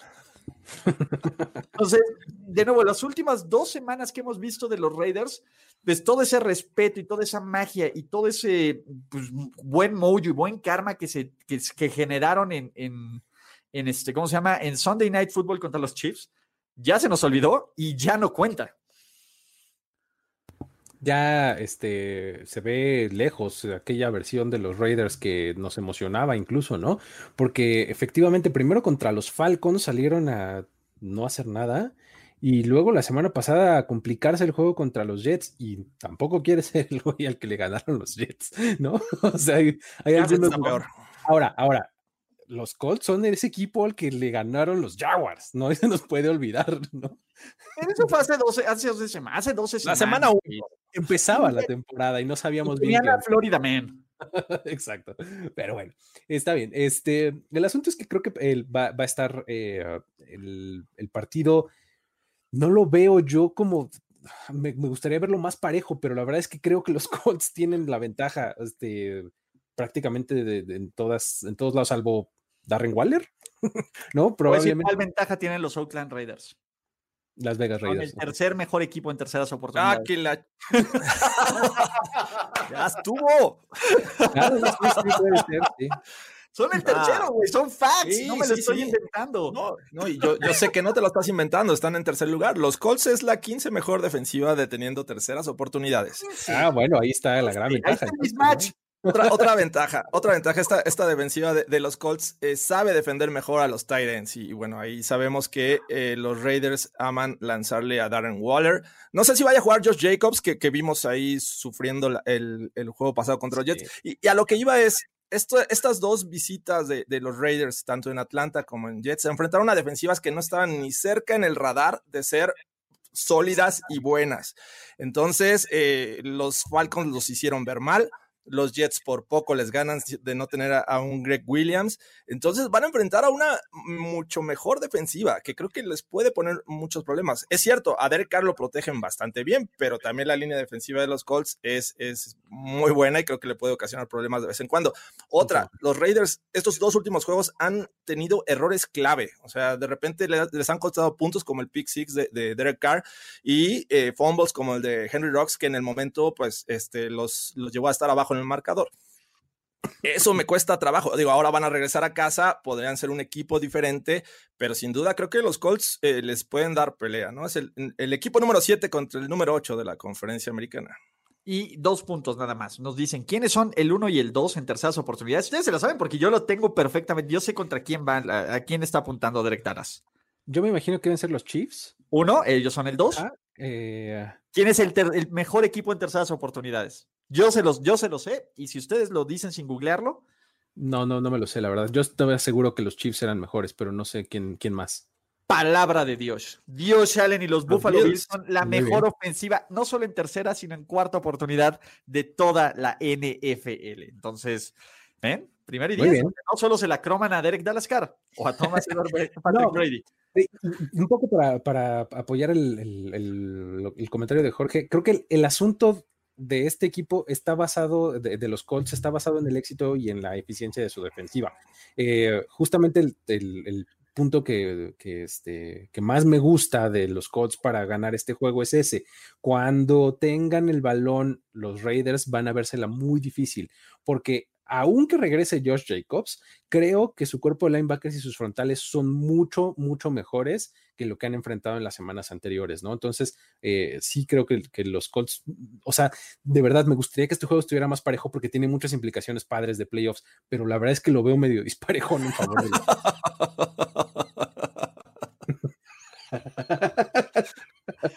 Miguel Acosta Rojas Tú lo entiendes, güey. La forma, güey, de tirar esos jabs son espectaculares. vean, vean, no, ¿cuándo habían visto feliz a Luis y a Jorge así? ay, ay, ay. Pero bueno, ah, Salvador, buenas noches. Disculpen, la semana pasada no pude estar aquí. Solo vengo a recordarles que casi tengo un mes con Game Pass y se la chupo igual que primero y diez. Bien, contraten Game Pass, chingado. Eso, muchachos. Sí, ahí les va. El tema eh, hombre por hombre, equipo por equipo, incluso match contra match, creo que este es un juego para que los Raiders pierdan. ¿Por qué? Eh, el juego terrestre de los Colts es buenísimo, la defensiva de los Raiders contra el juego terrestre. a ver, Ty Johnson y otro güey que no me ni siquiera me he dignado en aprender su nombre, les corrieron más de 175 yardas. La defensiva de los Colts es buenísima. Sí, eh, creo que Frank Reich es un mejor coach que John Gruden. También hay muchísimo más talento en casi todas las posiciones, excepto en la más importante, en los Colts, que en los Raiders. Y Philip Rivers no le está haciendo mal, punto. Pero no se nos olviden que estos Colts estuvieron a punto de perder contra los Texans, del jefe Chirpa. Y yo no, la verdad, eh, pueden decir es odio, sí, completamente. Mm, punto. Pero yo creo que van a ganar los Raiders. Ven, Jorge, critícame. Creo que van a ganar los Raiders. No todo puede pasar en un juego divisional. Los Colts pero no es un juego divisional. No, es, que estás diciendo que los Colts casi pierden contra los Texans. Ah, Entonces, ah. Eh, digo, justificando ese punto, creo que era un juego divisional, eh, se conocen bien. Eh, yo, yo veo un, mejor equipo y como están jugando los Raiders en este momento, yo no me atrevo a decir que lo van a ganar, así es que voy con los Colts. De acuerdo, yo también estoy con los Colts esta semana. Exacto, me dicen, Ulises, ¿tendrás una relación con Derek Dalascar? No me no me, no les han tocado la época Rosen, porque no he podido hacer. La época Rosen también fue complicada. Murió muy rápido esa época. Es que sí, eh, eh, eh, has sido un poco este rebotando ahí entre esas cosas. ¿eh? la época Rosen, pero Rosen. es como el amor de verano, ¿no? Hubo, época, pero ¿qué pasó la época de Galascar? O sea, incluso había una efigie en nuestra oficina de, de John Travolta y Olivia Newton-John en, en Grease. Exactamente, pero pues bueno, ustedes van con los Colts, ¿cierto? sí, Colts. Colts. ¿Y qué creen que dice our special friend Antonio? Va con Las Vegas. Jorge, ayuda. No, aquí. Vamos a ver esas terceras oportunidades. Vamos a ver. Me intriga mucho. Vamos a estar, güey. De hecho, creo que el, tier, el Third Down Watch que tenemos en Twitter, güey, es de las cosas más chingonas no que hay en los domingos de Exacto, pero muchachos, tenemos un juegazo, el Jamal Adams Bowl, ¿no? La última vez que... Ah, ¿Para qué me engaño? ¿no? Eh, los Jets están tratando de buscar su primera victoria. Eh, afortunadamente nos dicen que se quieren un poquito y que tienen un poco de, respeto por las instituciones y por el tema que se llama NFL y por fin el matrimonio que sabíamos que iba a ser un fracaso, pero que de todas formas ocurrió, que fue entre Greg Williams y Adam Gaze, ha llegado a su fin. ¿No? ¿Por qué? Porque, porque Greg Williams es Greg Williams y no puede no mandar un, no hay un blitz que aún no le guste a Greg Williams mandar. De todas formas, eh, ahora enfrentan a unos Seahawks que, si bien ya Russell Wilson pasó de Dios a mortal, de futuro MVP a otra vez tener cero votos, pues básicamente se nos ha dejado con un muy mal sabor de boca. ¿No? Las últimas semanas y, no ha podido ser con, de hecho, ni cuando estaba invicto, nos dejaba con un buen sabor de boca fuera de Russell Wilson, fuera de DK Metcalf, ¿no? Y fuera de, pedacitos, ¿no? Con Carlos Dunlap, con Jamal Adams. Ese es un juego que tendrían que ganar, ¿no? ¿Qué tendría que pasar? Y vamos a, vamos a dejarlo así. ¿Qué tendría que pasar para que los Jets ganen? Ay, este, creo que la forma sería que eh, hayan encontraran algo de, defensiva los, los, Jets con la salida de su coordinador y que de alguna manera eso, no sé, como que los acudiera mentalmente y encontraran algo, porque de ahí en fuera, eh, pues su ataque ya mencionamos hace rato a Ty Johnson, ¿no? porque bueno, ni Frank Gore, caray, estaba conmocionado, ¿no? Entonces... Eh, que fue lo mejor que les pudo pasar, perdón, con respeto a Frank Gore. Que el Adam Gaze no le diera 20 carreras por partido. Acá. El progress stopper llamado Frank Gore. Pero bueno, eh, el asunto es que esa, ofensiva se ve complicada, eh, por más permisiva que pueda ser la defensiva de los Seahawks. tienes ahí Denzel Mims que pues, ojalá que le llegue un buen coreback el próximo año, que, que, aproveche ese talento, este, y a Jamison Crowder, ¿no? Que es un muy buen receptor de slot, pero la verdad es que fuera de eso no tienes gran producción ofensiva, ¿no? Entonces, eh, yo creo que la clave debería de estar justo en que puedan detener un poco el ataque de los Seahawks para contenerlos un poco y de alguna manera generar puntos para que pudieran eh, ser competitivos y mantenerse en el, juego. Es el tema, ¿no? Eh, para poderle ganar a estos Seahawks necesitas tener una buena defensiva que, que tanto te permita hacer buenas coberturas ante Tyler Lockett, ante DK Metcalf, eh, y compara, eh, eh, Exacto, este, pero a la vez siendo efectivo presionando. ¡Ay! Habló Antonio, Antonio. Tiene el link para entrar, entonces seguro el güey sigue o en junta o estás. Entonces. En honor a, our special friend Antonio. ¿Hard ok, vamos para allá. Nos pidamos, no, no digamos. Devuélvame la saliva puso los. No, no puso los Jets, puso Seahawks. Por más que odia. los Jets. ay, ay, ay. Full Seahawks. Oye, espera, porque el mismo Germán, cuando antes de lo del Comparagor, hizo una pregunta buenísima. Mal Este. Ay, no me encontré. No. No, no, no, no, no, no abuses, Toño. No, Toño, no. Oye, pero preguntaban por ahí que si había habido una etapa David Carr con Ulises Arada, y ah, quiero decirles que sí. Por supuesto que hubo una etapa David Carr. Y por supuesto que hubo una etapa Alexander Douglas Smith, tanto de amor como de odio. Y no de amor. Yo recuerdo muy bien en aquella época. Eh, ya en off-season o en playoffs podrán hablar de, de mi carrusel de, de, Porque aparte, fuera de Thomas Edward Patrick, güey, me enamoro de puro coreback bien pinche malo. Es parte de la magia. Matt Barkley, ¿qué me dices? Matt Barkley. Matt Barkley.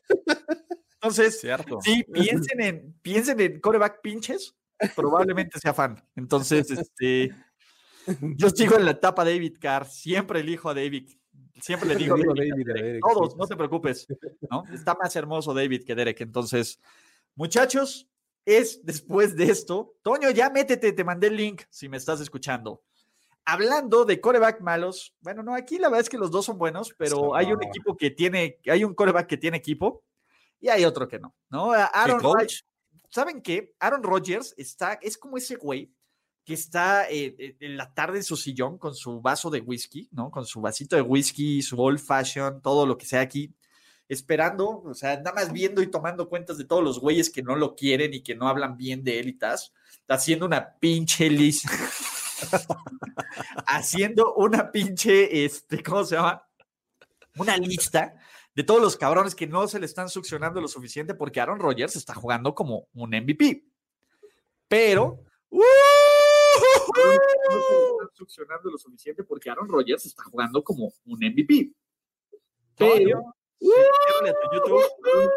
Trae un delay ahí. Creo que tienes abierto el YouTube. Ahí está cerrado. Sí, ya, perfecto.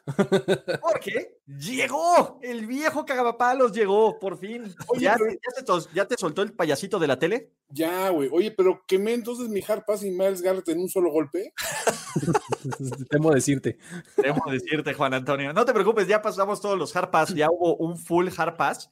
Entonces, Juan Antonio, Juan Antonio, estamos aquí porque tenemos que hablar de Aaron Rodgers y tenemos que hablar de los niveles, de los niveles de MVP-escos que está teniendo. Porque Aaron Rodgers no se toma días libres. Ese güey viene a romper nombres, a tomar la liga, a ser el mejor coreback, por lo menos de acuerdo con Pro Football Focus y de QB rating. Mejor que cierto Patrick Lavon Mahomes. Obviamente el, eh, Josh Allen, you name it. Aaron Rodgers es mejor, por lo menos en números. Y Aaron Rodgers tiene a su equipo compitiendo por tener todos los juegos en playoffs en casa por la pequeña Francia. Y seamos realistas, los Detroit Lions ya ganaron su Super Bowl que fue la semana pasada, ya pueden morir en paz. Sí, ya, ya exactamente. Fue la semana pasada este, dieron ese, esa última rayita de energía que les quedaba. Ya, la, la entregaron ahí, ganaron este, y listo, ¿no? Vamos a esperar a que tengamos un nuevo GM, un nuevo coach, y pues ya vemos a cómo nos toca, ¿no? A ver si, Matthew Stafford sigue aquí o ya no. Este, pues empezamos a construir alrededor de DeAndre Swift y este, y, Marvin Jones y este, Kenny Goladay, ¿no? ¿Puedo detener algo? Sí, sí. el quarterback de esa generación que amaba no era ya Marcus Russell, era Brady Quinn. Brady Quinn. Era Brady. ¿El Mighty Quinn? Pero bueno, ya. Pero bueno, el, punto es que, eh, va a estar muy, muy, muy complicado para los Lions eh, en, esta, en esta semana contra los eh, Packers porque pueden generar ofensiva, pueden generar yardas, los Lions, pueden, no, no, por ahí no, como que por eso no paran, pues, pero creo que su defensiva es un problema, su defensiva es un problema grande y, y pues Aaron Rodgers y su ataque va a estar ahí eh, a la orden del día, ¿no? Y les puede meter treinta y tantos, los que cuarenta y tantos, ¿no? Pocos argumentos puedes encontrar a favor de los Lions. Eh, a lo mejor uno es, es juego divisional, pero sin duda hay juegos divisionales que eh, están muy disparejos y este es el caso, ¿no? No, no tienen entrenador, dieron su highlight con, con la semana pasada, les alcanzó apenas para ganar los Bears, pero no creo que esto les alcance para ah, ser competitivos ante unos Packers que se ve que están tomando ritmo justo en el momento que deben, ¿no? Vimos que de repente eh, perdían esos juegos en los que este, eran favoritos o les costó trabajo ganar a los Jaguars o esa derrota contra los Colts, pero creo que contra los Lions no deberían tener ningún problema. Oigan, para ser abogado del diablo brevemente. Hola, ¿es o Benny? Este es Benny. Es que está exigiendo salir, pero a lo mejor saliendo a cuadros se le quita el ansia. Este, pegándole aquí a Heisenberg, pero bueno. Este, yo lo que siento es que los, los, los Packers sí hay que notar un poco de que hay un problema, y no digo que es un problema mayúsculo, pero la defensiva sí tiene carencias, ¿eh? O sea, no olvidemos esto. Los Lions es un equipo que con todo lo dolido que está y con todas las ausencias y todo, es un equipo que de repente enciende ofensiva rápidamente en un par de series y te puede dar un pinche susto. Y los, los Packers, con todo y todo, no han aprendido a responder ante esas amenazas cuando quien te plantea el esquema ofensivo se va arriba, le está costando mucho trabajo tener una respuesta rápida. A, mí, ¿cuál es el problema? La forma en que le ganas a los Packers es corriendo el balón. Y aunque DeAndre Swift está muy bueno, vamos a ver cuál es el estatus de este juego. Güey, Peterson es eterno. Sí, es eterno, pero a ver, Peterson sí lo alcanzas. Hasta, hasta Kenny Clark, bueno, no sé si Kenny Clark, pero exageré. Me le he mamado un poco, pero cualquiera de los Smith lo alcanza, sin broncas. Eh, ese es el tema. Y, de nuevo, Green Bay me parece que es una especie similar a los Chiefs en el momento de que te arrancan fuerte, bajan un poco la guardia y cuando quieren subir el switch, lo suben. ¿no? Y tienen este, este push y tienen este momento F que a veces el tarado de Marqués Valdés Scanting tira a la basura, sí, pero que en general, a ver, Lazard está jugando como un, como un All Pro, que es, eh, no, Lazard no. Davante Adams. Eh, Davante Adams. Lazard está de regreso. Eh, Aaron Jones, de nuevo, regresó, ¿no? Así que también, güey, Rogers, punto. Tonayan. No. Eh, Tonayan. Tonayan, ¿no? Que es nuestro héroe y santo patrón. Entonces. Va a ser muy difícil para los Lions, ¿no? Sí, yo, yo voy full con los Packers. Totalmente. Sí, Packers. Exactamente. Pues vamos full Packers. Y de ahí, muchachos, de ahí, vámonos otro juegazo. Juegazo, porque los Atlanta Falcons visitan a Los Ángeles Chargers. Y la verdad es que no quiero entretenerme mucho en este partido. Solo quién creen que, la va, que va a tirar la, ventaja al final. Esa es la pregunta, ¿no? O sea, va, va este hacer como eterna la voltereta en el último cuarto, nada más al que se le acabe el tiempo antes va a ser el que va a perder. va a ser el que va a ganar. no, este, yo creo que em, ganan los Chargers esta semana. Yo creo que. ¡Wow! Eh, creo que Herbert por fin consigue esa victoria. Sí, yo también creo que Pubert va, va a sacar fuerzas de flaqueza, ¿eh? No, no, yo siento que no, creo que los Falcons, este, de las últimas tres semanas han enfrentado dos contra los Saints, contra una buena defensiva y creo que le, sabe jugar, pero tienen muchas armas y creo que la defensiva de los Chargers no es capaz de tener a Calvin Jones, a Calvin Ridley, a, este Julio Jones. No. Calvin Johnson no, ya está retirado. A Calvin Ridley, a, este, a Julio Jones y este, creo que por ahí los Falcons podrían llevarse la victoria. Yo, I'm full Pubert. Yo este, quiero creer cosas bonitas. De hecho, ojo, dentro de los corebacks que me gustan de este draft, pero está jugando muy bien, sorprendentemente, es Justin Herbert. Entonces, si quieren decir quién era mi coreback favorito de este draft, es Justin Herbert, full Herbert, muchachos. Entonces, bien por los Ángeles Chargers que no nos van a robar más de nuestro precioso oxígeno, porque, muchachos, hay nuevo coreback en Filadelfia. Por fin, eh, pues por fin, básicamente nuestro amigo Doug Peterson dijo, enough is enough, ¿no? Ya Carson Wentz, tu tiempo ha terminado, gracias por apoyarnos este año. Evidentemente te tenemos que pagar un chingo de dinero y vas a estar aquí 2021. Pero pues ya, entre la madriza que le metieron, porque cada partido era una madriza pobre, a, a, pobre Carson Wentz, entre los malos resultados que aún medianamente siguen porque Dios es grande la pelea por la división, pues los Eagles van a tratar de, van a debutar a coreback novato en contra de probablemente la mejor defensiva de la NFL o una de las tres mejores defensivas de la NFL. Aún no sabemos si va a jugar Tyson Hill o Drew Brees. Ah, la verdad es que no importa mucho. ¿Por qué? Pues porque este juego se ve bien complicado para Filadelfia, ¿no? Eh, tendrían que ocurrir una serie de cosas muy bonitas para que los Saints no continúen con esta racha que ya conocemos que viene desde octubre, que llega hasta diciembre, que los pone como favoritos para llegar al Super Bowl, para que después hagan el cambio del coreback y algo ocurra en playoffs. No me quiero adelantar. Estamos en ese momento donde la cresta, donde el pico va para arriba. Entonces, pues, ¿qué tendría que pasar para que se empiece a acabar esto? Híjole, la verdad es que Filadelfia eh, tenían el problema de Carson Wentz, pero las cosas no paraban ahí, ¿eh? O sea, los problemas no paran en Carson Wentz. Yo creo que los problemas en Filadelfia están en otros lados también, o sea, en su línea ofensiva, en este, sus defensivas secundaria, eh, que no pueden eh, tener unos receptores consistentes. O sea, creo que sí podrías, porque ni siquiera tenemos la certeza de que se vaya a solucionar las cosas cambiando a tu quarterback, pero eh, creo que las cosas no paran ahí, ¿no? Entonces eh, se ve complicado contra unos Saints que vienen en muy, muy buen ritmo, que tienen, ya lo decías, a una de las mejores defensivas, la mejor defensiva en puntos, ¿no? Entonces, eh, un equipo que le cuesta tanto trabajo generar ofensiva y que le cuesta tanto trabajo generar puntos como es Filadelfia, no veo como por dónde podría hacerle daño a los Saints. Y pues la ofensiva de los Saints, ahí también con que se administre, yo creo que si tienen la opción de guardar una semana a Drew Brees, deberían tomarla, porque este, creo que con Tyson Hill podrían eh, sacar bien el juego. A mí se me hace totalmente injusto y posiblemente un error que hayan quitado a Carson Wentz en este momento, porque como bien dice Luis, no tiene equipo, o sea, no, no es toda su responsabilidad el mal accionar, o sea, no tiene protección, no tiene un juego terrestre sólido, no tiene eh, buenos eh, wide receivers, eh, apenas regresó Ertz, entonces es bien complicado mantener un ritmo ofensivo con tantos cambios en, en el roster. y ahora meter a un novato para intentar probarlo eh, sin ayuda de la línea ofensiva, creo que va a ser una, una piñata al pobre Jalen Hurts. Yo, yo entiendo que tiene movilidad, eh, este, pero bueno, eh, es su único aliado ante una defensiva que sabe presionar el coreback, que tiene muy buena este, defensiva secundaria, buenos linebackers. Entonces, ah, me cuesta mucho trabajo creer en estos Eagles esta semana.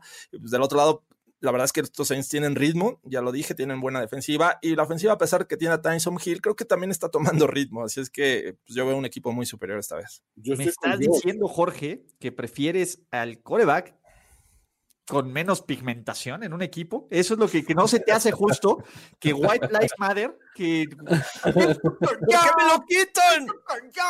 ¿No? Yo, estoy de acuerdo. Yo, yo siento, o sea, estoy de acuerdo con George. yo siento que un, un coreback blanco no debería perder su trabajo ante un coreback de otro color. O sea, pero. O sea, yo lo digo para que George no tenga que decirlo. Pero para mí el problema este. empieza desde Doc Peterson, ¿eh? O sea, olvídense de, del staff, de lo que ustedes gusten y manden Doc Peterson es un, es un güey que para mí ha corrido con mucha suerte en muchas cuestiones cruciales de esta franquicia. Pero últimamente incluso él admitió de que el, el game plan y, y todo esto y el play calling ni siquiera es una responsabilidad 100% suya, que hay como comité. Entonces, como que, o, o, una de dos, o se estaba deslindando de pésimas decisiones que han habido en cuanto a play calling, o realmente es un tipo que no tiene las riendas de su equipo. Y siendo así, creo que esperas que en un momento de crisis de tu equipo, tu coach sea el primero en decir, espérense, the box stops here, la responsabilidad es mía, me voy a morir con mi método o, o, o, con mi método, porque no hay de otra, pero yo voy a tomar las pinches riendas de este, este rollo para quitarle presión a mis jugadores, para quitarle presión a mi coreback, que eh, en un tiempo era considerado mi franquicia. Y ahorita dices, no, pues no, pues siento a este güey que le han pegado como, como pinche piñata y voy a meter al novato para que le sigan pegando.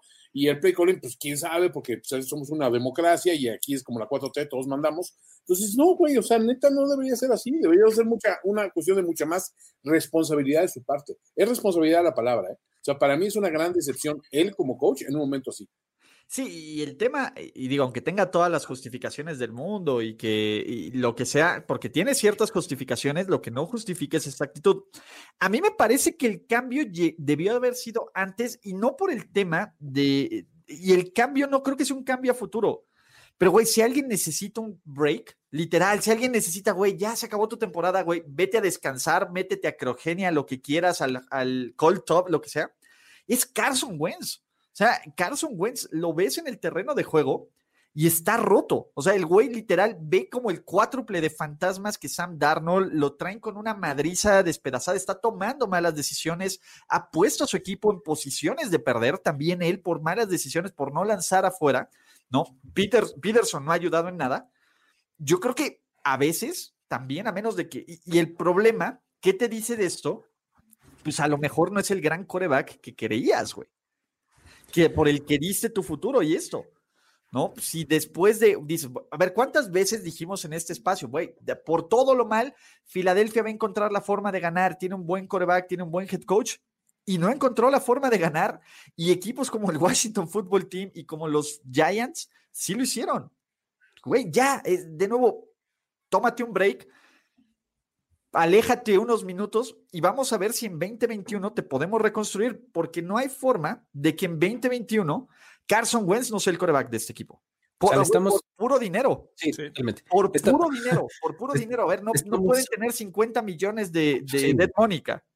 Estamos aplicando la solución de sistemas número uno, o sea, eh, reinicie su equipo. Sí, cabrón, literalmente, güey. A ver, a lo mejor es ahí, güey. No está jalando la computadora. Tú lo hubieras dicho, Jorge. A ver, ya reiniciaste tu computadora, cabrón. A ver, por favor, este, reinicia tu equipo y el, espera. Escape. Ya apretaste reset. Exacto, y a ver, cierra las 50 pestañas del Chrome. Güey, literal, güey, es, ese güey es con las 50 pestañas de Chrome, güey. No sabe ni a qué ponerle atención. Exacto. Todos hemos estado ahí. Entonces, a veces necesitas un break. Me parece que ya con la temporada de Filadelfia y Peterson sí está lanzando una Ave María, güey, le han salido cosas mejores, le han salido peores Aves Marías a este equipo acá. Entonces, a mí me parece que es la decisión correcta. Creo que fue una decisión tardada, ¿no? Y, pero creo que a futuro todavía Carson Wentz tiene que ser. Aparte que hablamos de Filadelfia, esos güeyes están muertos. Cara. No sé, llevamos mucho tiempo hablando. Ya, le dedicamos un rato. bueno, porque somos un po podcast inclusivo y, y, y, yo sé que a Jorge estos temas laborales le molestan, pero se tienen que tocar. Alguien tiene que decirles algo y no, no existe el racismo a la inversa, señores. Entonces, no, así, hace caso. así que, pues venga, ¿no? Mira, dicen que Florida Men y, y Fitzmagic lo lleven de parranda a Tijuana. Güey, si se van esos güeyes de suplentes una semana de su equipo, nadie se da cuenta, güey. Entonces, eh, pues bueno, van a ganar los Saints, ¿no? Y, y de sí. nuevo, este es un juego de los Saints en que si ganan, pues no nos van a decir mucho. Si pierden, se, se meten las alarmas, ¿no? Lo que queremos sí, ver es que Tyson Hill evolucione como quarterback, punto. Sí. Así es. Ok. ¿Todos bueno, Saints? Vamos, Todos. Saints. Ok. Ajá, muchachos. Juego de revancha juego de revancha. Qué lástima que no está Jim Harbaugh ahí para que le haga tragarse toda la sangre de la pierna buena de Alexander Douglas Smith, que le hierva en la boca, porque el Washington Football Team, con una marca de 5-7, igualita, igualita la de esos, mire, ¿qué, ¿qué falta les haría Alexander Douglas Smith a este equipo ahorita? ¿No? ¿Qué falta le haría a los 49ers un, suplente como Alexander Douglas Smith que mantuviera el barco a flote? Este equipo de Washington, que viene de Mata Gigantes, ahora tiene el regreso de Alex, el regreso de, Alexander a la Bahía. El regreso del año. El regreso del año. Bueno, de hecho ya había regresado una vez y perdió, y yo lo fui a ver, ¿no? En el Levi's Stadium, pero eh, no importa, no importa. El premio Alexander Douglas Smith por el regreso del año que se le va a dar a Alexander Douglas Smith y el Washington Football Team visitan lo que quedan de los 49ers. Y los 49ers, me queda claro que lo están intentando. Me queda claro que es un equipo que está luchando, que por momentos se ve bien. Güey, también ya denle un break a Nick Mulenska. E, e, si alguien también necesita que reinicien el equipo, güey, es este cabrón, güey. No, el, sí. El problema es los 49ers pues, se ven muy limitados por roster en este preciso momento, aunque no sabemos qué va a pasar con our special friend Antonio y su turf toe. Eh, no se ven malo el Washington Football Team y que es un equipo luchón. Literalmente, esa es la mayor característica de este equipo. Es un pinche equipo luchón que no se dio por vencido ante la adversidad y que logró sacarle el resultado a un equipo como los Steelers que si bien estaban invictos, estaban medianamente limitados ahora están encontrando un equipo que no está medianamente, que está completamente limitado, completamente limitado como los San Francisco 49ers, que si de por sí eh, la temporada, pues, digo, pueden calificar porque matemáticamente pueden calificar, pero en este momento el Washington Football Team tiene mayores posibilidades de meterse como wildcard que los 49ers. Entonces, Dudy, tienen a Alexander Douglas Smith. ¿Qué, mejor intro necesitan de eso? tienen a Alex Smith point blank, vámonos, ya, apaguen. no, mames, a ver, de nuevo, ustedes no sé, no sé si no sienten pavor cada vez de que enfocan a Alex Smith con una tragedia. horrible, te juro, en el juego pasado, cuando vi que traía sangre en la pierna y yo no sabía cuál era la pierna correcta o la equivocada, sentí horrible. Dije, no, por Porque aparte salió un chingo, güey. O sea, no es como unas gotitas, estaba empapado el calcetín horrible, no, horrible, no, muy mal. Pero sí, de acuerdo eh, eh, con, el asunto de este, el, del buen momento, además, que atraviesan eh, los de Washington, que tienen una, una están construyendo sobre su, defensiva. Um, creo que en esta ocasión los 49ers pueden encontrar en su segunda semana en, Arizona. Este, perdón, ¿por qué dije Levi's Stadium, va? Perdón. Este, su segunda semana en Arizona, jugando como locales. Este, mm, va a estar eh, extraño, pero creo que pueden encontrar algo de, ofensiva. Em, Brandon Ayuk se vio medio apagadón la semana pasada. Creo que en esta ocasión puede tener algo más de, más de juego y algo más de brillo. Eh, los corredores eh, por esquema creo que pueden lucir bien. Creo que la ofensiva de los 49ers es la que va a acabar como mejorando mucho más que, la defensiva, ¿no? Entonces, ahí es donde yo pondría eh, la razón por la que creo que los 49ers esta semana sí ganan. Sí ganan, wow. Yo, veo un, juego este, pues parejo en un principio. Creo que Washington le cuesta trabajo agarrar ritmo, va de, menor a mayor. Eh, Gibson me parece que creo que no va a jugar porque son, son lesiones que tardan mucho en sanar. McKissick eh, entró al relevo, pero sobre todo fue bueno en el juego aéreo. y estos eh, esta ofensiva de Washington encontró la forma de avanzar lanzando rápido, deshaciéndose del balón. Sabemos que, Pittsburgh es una defensiva que suele presionar bien al coreback y les aplicó la misma. O sea, no tengas mucho tiempo el balón, lanza corto, lanza efectivo y que tus eh, jugadores hagan el resto eh, avanzando el, el, balón. Entonces, eso lo podrían aplicar perfectamente a los Niners, no le veo mucho problema.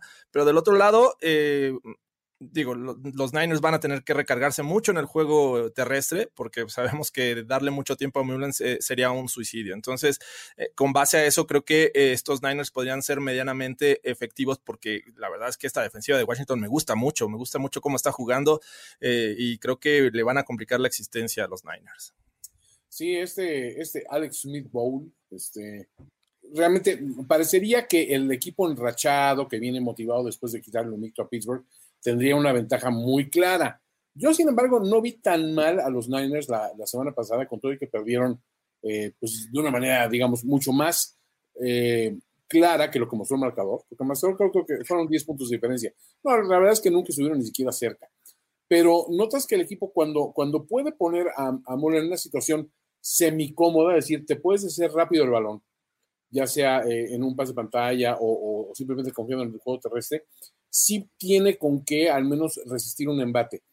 Eh, Washington, también vamos a ser honestos, no está súper armado de pies a cabeza, ¿eh? o sea, ha sacado mucho a fuerza de pundonor y de, y echarle así que todos los huevos posibles, pero pues en la situación, después de, estas, de, estas victorias grandes, también tiende a haber un cierto relajamiento, este, tampoco creo que tengan muchísimas herramientas para decir, vamos ahora a viajar a San Francisco y a pegarles esos güeyes. Tampoco Arizona, veo, Arizona, Toño. Arizona, perdón. No los veo súper super motivados tampoco. O sea, no, aparte de una cuestión, creo que luego, no sé, en la historia me acuerdo que San Francisco de repente cuando jugaba de visitante traía más ánimos. No sé si en su casa, cuando, cuando jugaban en San Francisco, los ponían a cortar el pasto las esposas, los ponían en chinga. Y ahorita esa mentalidad de, güey, pues ahí lejos de casa, pues aquí aguas internacionales, no pasa nada.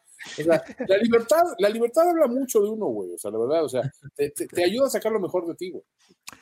A mí que me parece, eh, me preocupa que San Francisco no presione el coreback ni por, ni por error, ¿no? Y, y, creo que, de nuevo, Washington tiene algo. Creo que la línea ofensiva puede generar presión. Si, si veías a Nick Mullens llorando porque estaba Aaron Donald, sí, pues bueno, el problema aquí no hay un Aaron Donald, pero hay cuatro güeyes que sumados son uno o dos Aaron Donalds, ¿no? Porque Montesuet, Montesuet está jugando muy bien. Están jugando on drugs, muchachos. Me parece que esta es la clave. Esta línea defensiva eh, puede generar ruido, puede generar presión. Y el problema es que el Washington Football Team ya se la creyó, cabrón. Ese es el problema. Este equipo ya se la creyó el tema de, güey, vamos por Riverboat Run.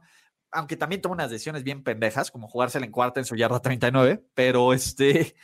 Pero bueno, de, nuevo, nadie es perfecto, ¿no? Tiene la excusa, la vida no vale nada, güey. YOLO. Exactamente, tipo que va a estar diciendo YOLO. Qué cabrones son. Qué cabrones son, muchachos. Ese, sí fue tu tsunami, güey. E, ese sí fue tu, tu tsunami, güey. ¿Cómo afrontar esos pedos, güey? Así se afrontan, güey. Valiendo de verga, güey.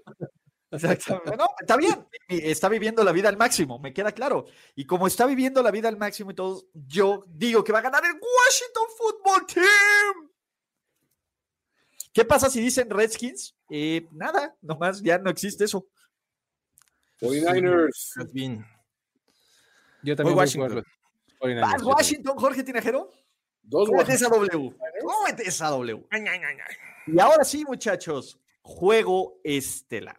Y antes de llegar al juego estelar al que todos quieren hablar, porque es momento de hacer leña del árbol caído, y el árbol caído es del, del tono, del tono de, pues, básicamente, este, que le gusta a Jorge Tinajero en sus muebles. ¿No? No en sus head coaches.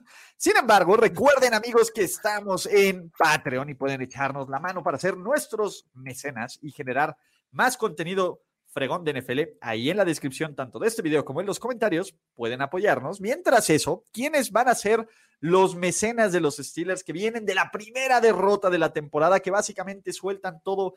Pues tienen cuántos? Cuatro Fer Pachecos en ese equipo, que, pues bueno, no pueden correr una yarda ni por error propio y que en general se están empezando a caer, ¿no? No sabemos si va a jugar Joe Hayden, Spillane tiene una lesión, Bob Dupree se notó la ausencia. y eh, no toman los malditos puntos con un demonio y enfrente, enfrente tienen al rival que desde mi punto de vista no te quieres enfrentar en este momento, ¿no? Por primera vez en cinco semanas o en cinco de las últimas seis semanas, los Steelers no van a jugar contra un coreback que empezó la temporada como suplente. Van a enfrentar no solo a un gran coreback, adiós, adiós, es cuarto de la NFL en yardas combinadas, eso quiere decir yardas por pase y yardas por tierra. Ay, sí, ¿verdad, gordo? Cuarto con 32 pases de touchdown, bueno, 32 touchdowns entre pases y acarreos y una de las mejores ofensivas de toda la NFL, algo que no ocurría muchísimo. Oh, yo, yo, yo, ¿qué quieres? Está bien, ya ahorita te hago.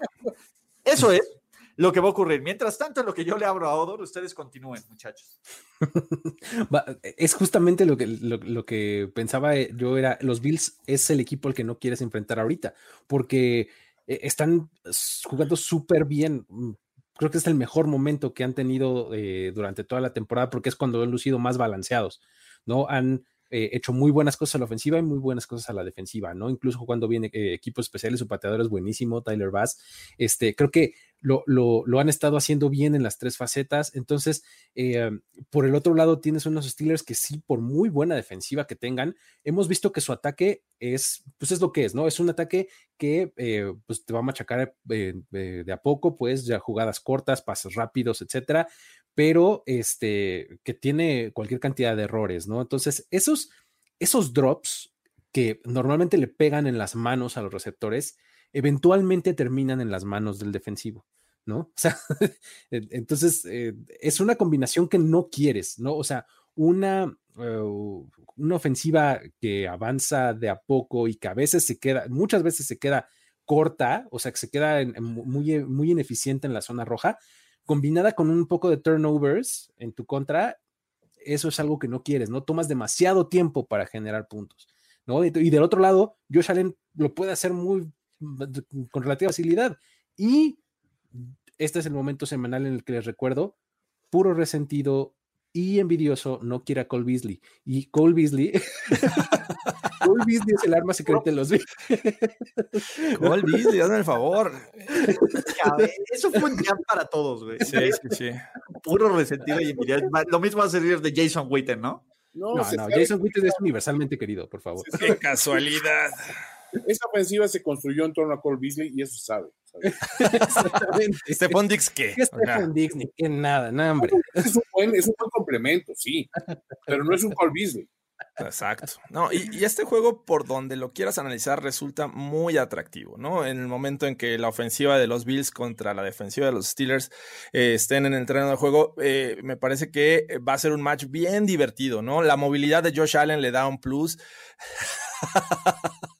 Bota, eso sí, cabrón. Sin duda, sin duda. Pero, pero bueno, eh, creo que, y, vimos, al menos, bueno, durante toda la temporada, pero el último juego de Josh Allen saliendo de la bolsa de protección, ganando tiempo y lanzando en movimiento, creo que es un brazo bastante efectivo, ¿no? Que, me parece que incluso mejor que cuando está en la bolsa de protección. Eh, lanza unos balazos eh, y justo al lugar que, creo que lo hacen bastante peligroso. Ahora, del otro lado, te vas a, la defensiva de los Bills contra la ofensiva de, los Steelers. Eh, pues también resulta interesante, ¿no? Yo creo que se caracterizó la semana pasada los errores en esta ofensiva de, los Steelers, muchos drops, que a lo mejor eso pudo haber cambiado el, juego, ¿no? Esa eh, jugársela en cuarta en la zona de gol contra una buena línea defensiva. Eh, hubo muchos factores ahí en contra de, este, de estos Steelers que pues, terminaron por, por quitarles el invicto. Entonces, también siento que va a ser bien divertido ver cómo Rotlisberger puede eh, retar a buenos jugadores en la secundaria de, los Bills, cómo pueden ocasionar presión, porque sabemos que se, se hace muy rápido y creo que tienen esta capacidad los Bills de, comenzar muy pegados a la línea de golpeo y este, seguir a lo largo de la trayectoria a estos wide receivers de los Steelers. Entonces, eh, totalmente quiero ver ya este juego. O sea, me urge. A mí me parece que, que este duelo es, eh, eh, va a ser bien interesante. Nadie le ha lanzado más de 300 yardas a estos Steelers.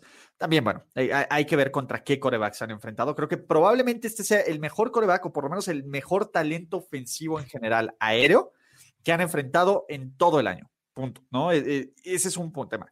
Dos, este juego tiene múltiples implicaciones de playoffs, porque si los Steelers llegan a perder y empatan con los Chiefs en récord, este duelo va a ser el criterio de desempate porque los Chiefs sí le ganaron a los Bills y los Steelers evidentemente no. Tercero, si llegan a empatar los Bills y los Steelers en récord por el segundo lugar de la conferencia, pierden los Steelers por el enfrentamiento directo. Entonces los y ojo, si llegan a perder los Steelers y ganan los Browns, los Steelers aún no tienen asegurada la división, lo cual sería una de las cosas más surrealistas que los Steelers perdieran en la última semana la división contra los Browns.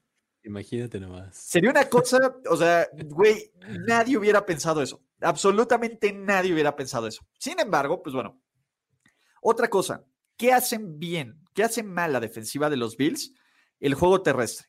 Desafortunadamente, el juego terrestre de los Steelers es uno de los peores de toda la NFL. 3.7 yardas por acarreo. Ni bueno, Peyton Barber sí, pero piensen eso. La, la ofensiva de los Jets genera más yardas por jugada que el juego terrestre de los, de los, este, de los Steelers. Entonces, ese es un problema, la falta de balance.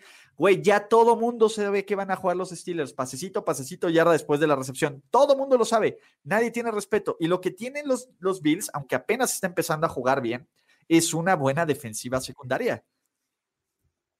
Entonces, a mí me parece que este juego es una receta, no para, el desastre para los Steelers, que puedan perder esta semana y que podrían perder contra los Colts y que podrían perder contra los Cleveland Browns.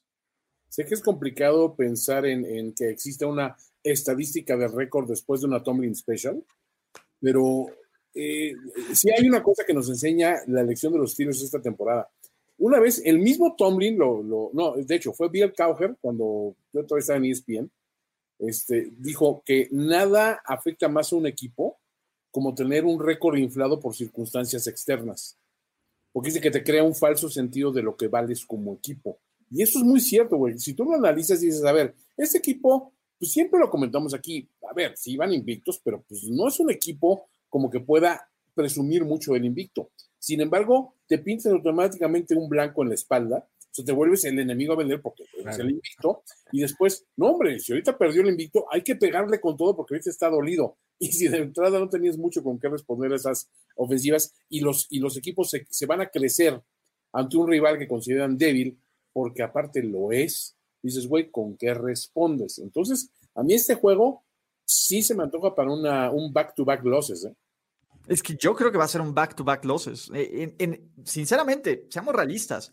En este preciso momento, los Bills son un mejor equipo que los Steelers. Sí. Son un equipo más balanceado, porque aparte se están corriendo bien. Los Bills vienen increchendo. De no ser por el Hale Murray, no sé cuántas victorias consecutivas tuvieran. Porque es eso, la única racha antes de, la, antes de después de perder contra los Chiefs, no habían perdido hasta el Hale Murray. Así es. ¿No? Serían seis seguidos, ahorita llevan cinco de seis. Entonces, ese es el punto. Y, y de nuevo, ¿quién tiene mejor coreback? Ahorita tenemos que ir con Dios o agitas claro. esa toalla, Jorge. No, no, no, no voy a hacer ese que agite la toalla esta ocasión. Creo que los Bills van a ganar en casa contra unos Steelers y creo que este juego lo vamos a ver otra vez en playoffs. Sí, vamos con los Bills, vamos con, con las facturas de Buffalo. Las facturas. Las facturas. Díganle a Gorospe que fui con, con, los Steelers, pero, pero voy Bills. Buffalo Bills, yo también. ¡Wow! Nadie cree en los Steelers. Y ojo, cuando Mike Tomlin tiene ese factor, nosotros contra el mundo le va a callar la boca a todos los de Primero y Diez. Y si no, ya saben que Primero y Diez es el canal favorito donde odiamos a los Steelers y donde no sabemos nada y donde estamos cegados y donde no queremos ver el séptimo Vince Lombardi entre los tres ríos. O sea, básicamente lo que dice Rafael, ¿no? Rafael Monsiváis. Bla, bla, bla, bla. Gane Steelers por paliza y les vamos a callar la boca. Entonces, es. agite esa toalla, Jorge. Porque tenemos Monday Night Football. Monday Night Football. Los antiguos y ahora nuevos Cleveland Browns contra los que alguna vez fueron los Cleveland Browns, que ahora son los Baltimore Ravens. ¿No? ¿Sí lo dije bien? ¿Sí lo hice bien? Es correcto. En un duelo donde el rival inferior, por lo menos en el papel, son los Baltimore Ravens. ¿Y qué pasa? Los Browns son una de las mejores historias de esta NFL. Es un equipo que va 9-3, que tiene una marca ganadora por primera vez desde. ¿Cómo se llamaba este güey que no dejó jugar a Brady Quinn y arruinó su carrera? ¿Anderson? Derek Anderson. Derek, Derek Anderson. Derek Anderson y Braylon Edwards. ¿Se acuerdan de Braylon Edwards? rompiendo y, y, el hijo de Kellen Winslow Jr., ¿no? Antes de que se metiera en pedos legales y, y todo eso, estaban rompiendo la NFL. Mientras que los Baltimore Ravens, pues sí, se están recuperando del COVID, tienen poco margen de error. En este momento, si los playoffs estuvieran fuera, tendrían, estarían fuera de postemporada. Y ojo, no solo eso, pueden ayudar a los Steelers a amarrar la división si se combinan resultados. Sin embargo, creo que los Browns nos poco a poco nos han ido demostrando que uno, pueden ganar cuando no son el favorito, como es el caso contra Dallas. Dos, pueden ganar contra un rival de visitante en duelo, division, en duelo de, de, visitante contra un líder divisional, como ocurrió con los Titans. ¿Qué ha pasado? Rara vez le han ganado a equipos completos de los Steelers y de los Ravens. Los, los, ¿cómo se llama? Los Bengals no cuentan en esta división, pero cada vez que se enfrentan completos contra los Steelers o contra los Ravens, se llevan, no, no, ni siquiera son parejos, se llevan madrizas espectaculares, excepto el juego de Nick Chubb, ¿no? Ese partido de Nick Chubb, que fue una de las dos derrotas de los Baltimore Ravens. Pero en general, siempre son madrizas ahora que las expectativas son altas, ahora que este equipo está apuntando para amarrar un pase a playoffs, para ser conteniente, y imagínense que pierda Pittsburgh, que es lo que muchos de aquí en este stream y en este podcast de hater piensan, para pelear por su división, maldita sea. Desde podrían ganar su división desde que Bill Belichick era head coach de este equipo. Ahora, estos Ravens poco a poco empiezan a recuperar piezas claves. Calais Campbell, a lo mejor juega Matt Judon, ¿no? Ya está este, Lamar Jackson, Ingram, J.K. Dobbins, Hollywood Brown, etcétera. Sin embargo, de nuevo, se vieron bien contra Dallas, pero hay momentos que no se ven bien, que hay momentos que este eh, eh, deja de ser esta maquinaria perfecta. Y obviamente, pues la clave va a ser qué tanto los playmakers a la defensiva pueden evitar que estos equipos corran, porque a los Ravens se les puede correr, pero a los Browns también se les puede correr y se les puede hacer jugadas grandes, ¿no? ¿Pueden los Browns este lunes por la noche decir, oigan, espérense, ya no somos los Browns de antes, ya estos nuevos Browns sí le pueden pegar a sus rivales divisionales? Estos Browns pueden y creo que lo van a hacer. Eh, el, asunto es que eh, esto que decías del, partido contra los Cowboys en, martes por la noche, eh, lo decía, lo decíamos en, el mini reaction. O sea, si tú le quitas las jugadas explosivas a los Ravens que tuvieron, pues son un equipo que se la pasó batallando. O sea, se la pasó este, topándose con, con, pared, este, no, no, dando eh, grandes eh, jugadas, tanto defensivas como ofensivas.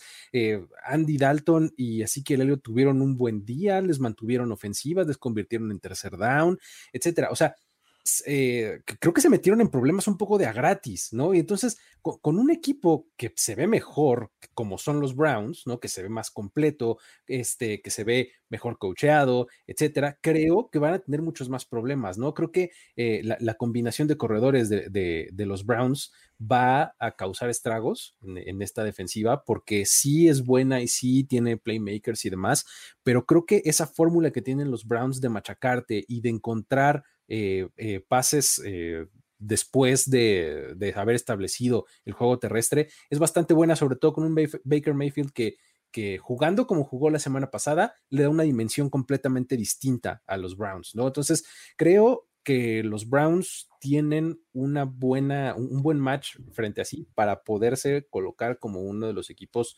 a tener en cuenta rumbo a los playoffs. Sí, a lo largo de esta temporada de, los Browns, eh, al menos eh, hemos sido de alguna manera cautelosos porque pues, ha tenido rivales eh, de alguna manera cómodos. Este, de las tres derrotas, dos han sido en este lapso donde Nick Chubb estuvo fuera, ¿no? Una contra los Raiders y otra los Steelers les pasaron por encima. Pero también los Ravens ya le pasaron por encima al, al principio de la temporada. Entonces, vino este juego de, de, este, de confirmación afuera de, de este, en la conferencia americana que fue contra los Titans y creo que a todos nos, sorprendieron cómo, cómo, actuaron, sobre todo en la primera mitad. Ahora viene el juego de confirmación dentro de eh, la división porque creo que es crucial que derroten a, los Ravens para tener una, este, un cierre de temporada mucho más cómodo pensando en playoffs. Eh, el único tema, y ya mencionaba por ahí, Luis Baker Mayfield tuvo una muy buena actuación contra los Titans, sí, pero creo que también ha sido muy irregular, ¿no? Hemos visto juegos muy buenos y otros muy malos de, Baker Mayfield y obviamente el de los Titans creo que es el tope. No sé si vayamos a, ver el mismo nivel de Baker, Mayfield eh, de aquí en adelante, pero pues, obviamente tiene que ser muy inteligente eh, Stefanski en mantener el juego terrestre sólido y constante para poderle avanzar a una defensiva de, los Ravens, que no es nada mala, pero ya vimos que se le puede eh, este, correr. Así es que pues, va a estar divertido. Creo que estos Ravens vienen saliendo de una, racha y, lo vamos a decir mala, pero creo que la capacidad de anotar en cualquier momento la tienen, a pesar de que ya no han sido tan efectivos como al inicio del año. Sí, me gusta un poco que hay un poco más de consistencia con los Browns. eh, siguen siendo muy dependientes de la actuación de Mayfield, sinceramente. O sea, cuando Mayfield está bien, cuando Mayfield está en plan Otto Graham, olvídate, ya chingó. Cuando, cuando Mayfield sale en plan Gradkowski, dices, no, güey, o sea, no hay forma de ganar. Sin embargo, del otro lado, si analizo el caso de los Ravens, y es una situación bien preocupante, güey.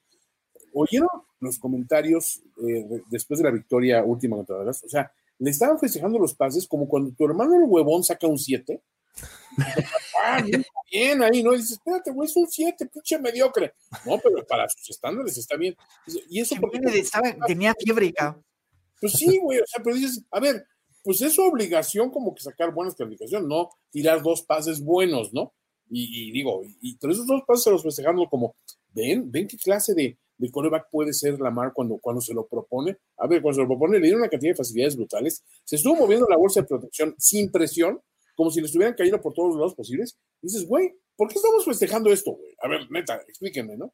Entonces, hay una cuestión aquí que digo, híjole, está, todo este juego depende de un cabrón, y ni siquiera es de Lamar, es de Baker Mayfield, güey. Si él sale bien, ya ganaron, no hay bronca. Si él sale mal, todo puede pasar, güey, todo, incluido que el otro cabrón vuelva a acertar dos jugadas de 15 eh, y las convierta en puntos, güey. O sea, porque digo, esa es la clase de jugador que es, para bien o para mal, esta temporada la más bien. Sí, y aquí el tema es quién puede limitar más a sus corebacks. ¿no? Eh, básicamente es el, que mejor, el que mejor maquilla sus corebacks este partido va a ser el que va a ganar. Y va a ser a patadas con Karim Hunt y con Nick Chubb, o va a ser con el, pues ya ni el tridente entre Ingram y Gus Edwards y J.K. Dobbins y Lamar con sus piernas, ¿no? Ese va a ser el punto. Quien pueda hacer esto va a ganar. Ahora, ¿cuál es ¿Cuál es mi punto? Y aquí me cuesta mucho trabajo. A ver, cuando dicen, Ulises, nunca hablas bien de los Browns. Güey, yo les dije que iban a calificar a playoffs y todo el mundo se cagó de la risa cuando se los dije. Pero eh, me parece que en este preciso momento, yo, después de un gran juego de Baker Mayfield, que dice, está listo, es, por esto fue el pick uno, pa, viene el pinche Baker Mayfield que no lo dejan entrar a su propio estadio en los comerciales. Ca. que se le caen las llaves. Que se le caen las llaves, güey. Eso es lo que viene, güey. Yo creo que va a ser un juego let down de Baker Mayfield. Y de los Brownies. Va a estar parejo. Ah, yo creo que nos vamos a quedar con un buen sabor de boca y los Ravens van a tener que hacer algo más allá del, del mínimo satisfactorio que dice Toño para ganar. Pero van a ser de, güey, qué trabajo le costó a los Ravens un par de jugadas o un par de cosas que hubieran ejecutado y los Browns ganan, pero van a decir, ojo, no te quieres enfrentar estos Browns en playoff. ¿Sabes? No, sé qué, qué, papel también vaya a tener, eh, por ejemplo, Miles Garrett, ¿no? Porque eh, si algo sabe hacer muy bien Lamar Jackson es después de dos, tres lecturas salir corriendo. De la primera, Luis. dos, tres te viste muy, muy benévolo. Le, quise dar un poquito de crédito. este, salir corriendo y hacer daño. O sea, el tipo es bastante eficiente, sobre todo corriendo en tercer down, hablando de terceros down. Este, cuando tenga ahí a Miles Garrett, creo que él es un tipo que sí le puede jugar bien el contain, o sea, porque eh, además de que lo puede presionar, no es el clásico que te va a regalar el extremo y tú nada más le puedes dar la vuelta muy fácil y convertir el primero y diez, ¿no? Entonces creo que eh, el papel que pueda jugar ahí Miles Garrett va a ser interesante para contener a Jackson. Yo creo en la defensiva de los Browns. Creo que le van a preparar una sorpresa a Lamar Jackson y compañía. Eh, vamos a ver cómo, si es que regresa Mark Andrews y, este Will Smith, que son piezas clave en el juego aéreo de, los Ravens. Pero me parece que están jugando mucho mejor esto, esta defensiva de los Browns. Y pues, del otro lado, confío en, en Nick Chubb y, este, y Karim Hunt. Así es que yo voy con los Browns. Yo también, vamos con los Browns. me gusta el matchup de corredores. Chubb y Hunt contra Lamar y RG3. Max Orley por ahí podría ayudar. no, digo, es, eh, digo, yo coincido con Ulises, ¿eh? después de una buena actuación de, Baker Mayfield, suele dar un pinche petardo el siguiente juego, pero aún así, los pinches este, Ravens como que no, o sea, me, han decepcionado tanto esta temporada que tengo que ir full rounds. Vámonos con los Browns. Creo que Odor te cerró el micrófono. Algo pasó. No Soy el único que va a los Ravens y ya, si pierden los Ravens, dejémoslo ir. Pero muchachos, esto ha sido Playbook presentado por NFL Game Pass. Ay, se me fue bien rápido. se fue bien rápido, Toño Patito. Ahora fueron poquitos partidos. 48 aquí hablando, entonces. ¿Cuántos descansaron esta semana? Todo, nomás empezaron los juegos desde los Packers, Toño, no te preocupes. Eh, pues sí, eh, esto fue Playbook. Muchísimas gracias. Recuerden que este es un programa presentado por NFL Game Pass y que pueden eh, meterse a primer y diez para mayor información antes, durante y después de cada partido de la NFL. También recuerden seguir a Jorge Tinajero, Luis Obregón, a, la Tatis, a la tía Tatis, nueva secretaria de Economía flamante, en arroba finísima persona, un servidor Ulises Arada, el buen Luigi, Jorge Tinajero E y sobre todo, suscribirse en estos canales, darle calificaciones a todos los, este, ¿cómo se llama? Todos los episodios, buenas o malas. Nos vemos en el Broncas, nos vemos en Overreaction Mini, nos vemos en muchísimos productos que tiene la gama de primero y diez, ¿no? Y nos vemos en tiempo extra también en NFL en español, porque todavía no este, nos corren ahí. Entonces, muchísimas gracias. Y con esto hemos terminado hasta la próxima. Tenemos que despedirnos, pero nos veremos pronto en otra lectura a profundidad de Playbook, Playbook de primero y diez. El análisis previo más profundo de la NFL. Ulises Arada, Jorge Tinajero, Luis Obregón y Antonio Semper. Playbook.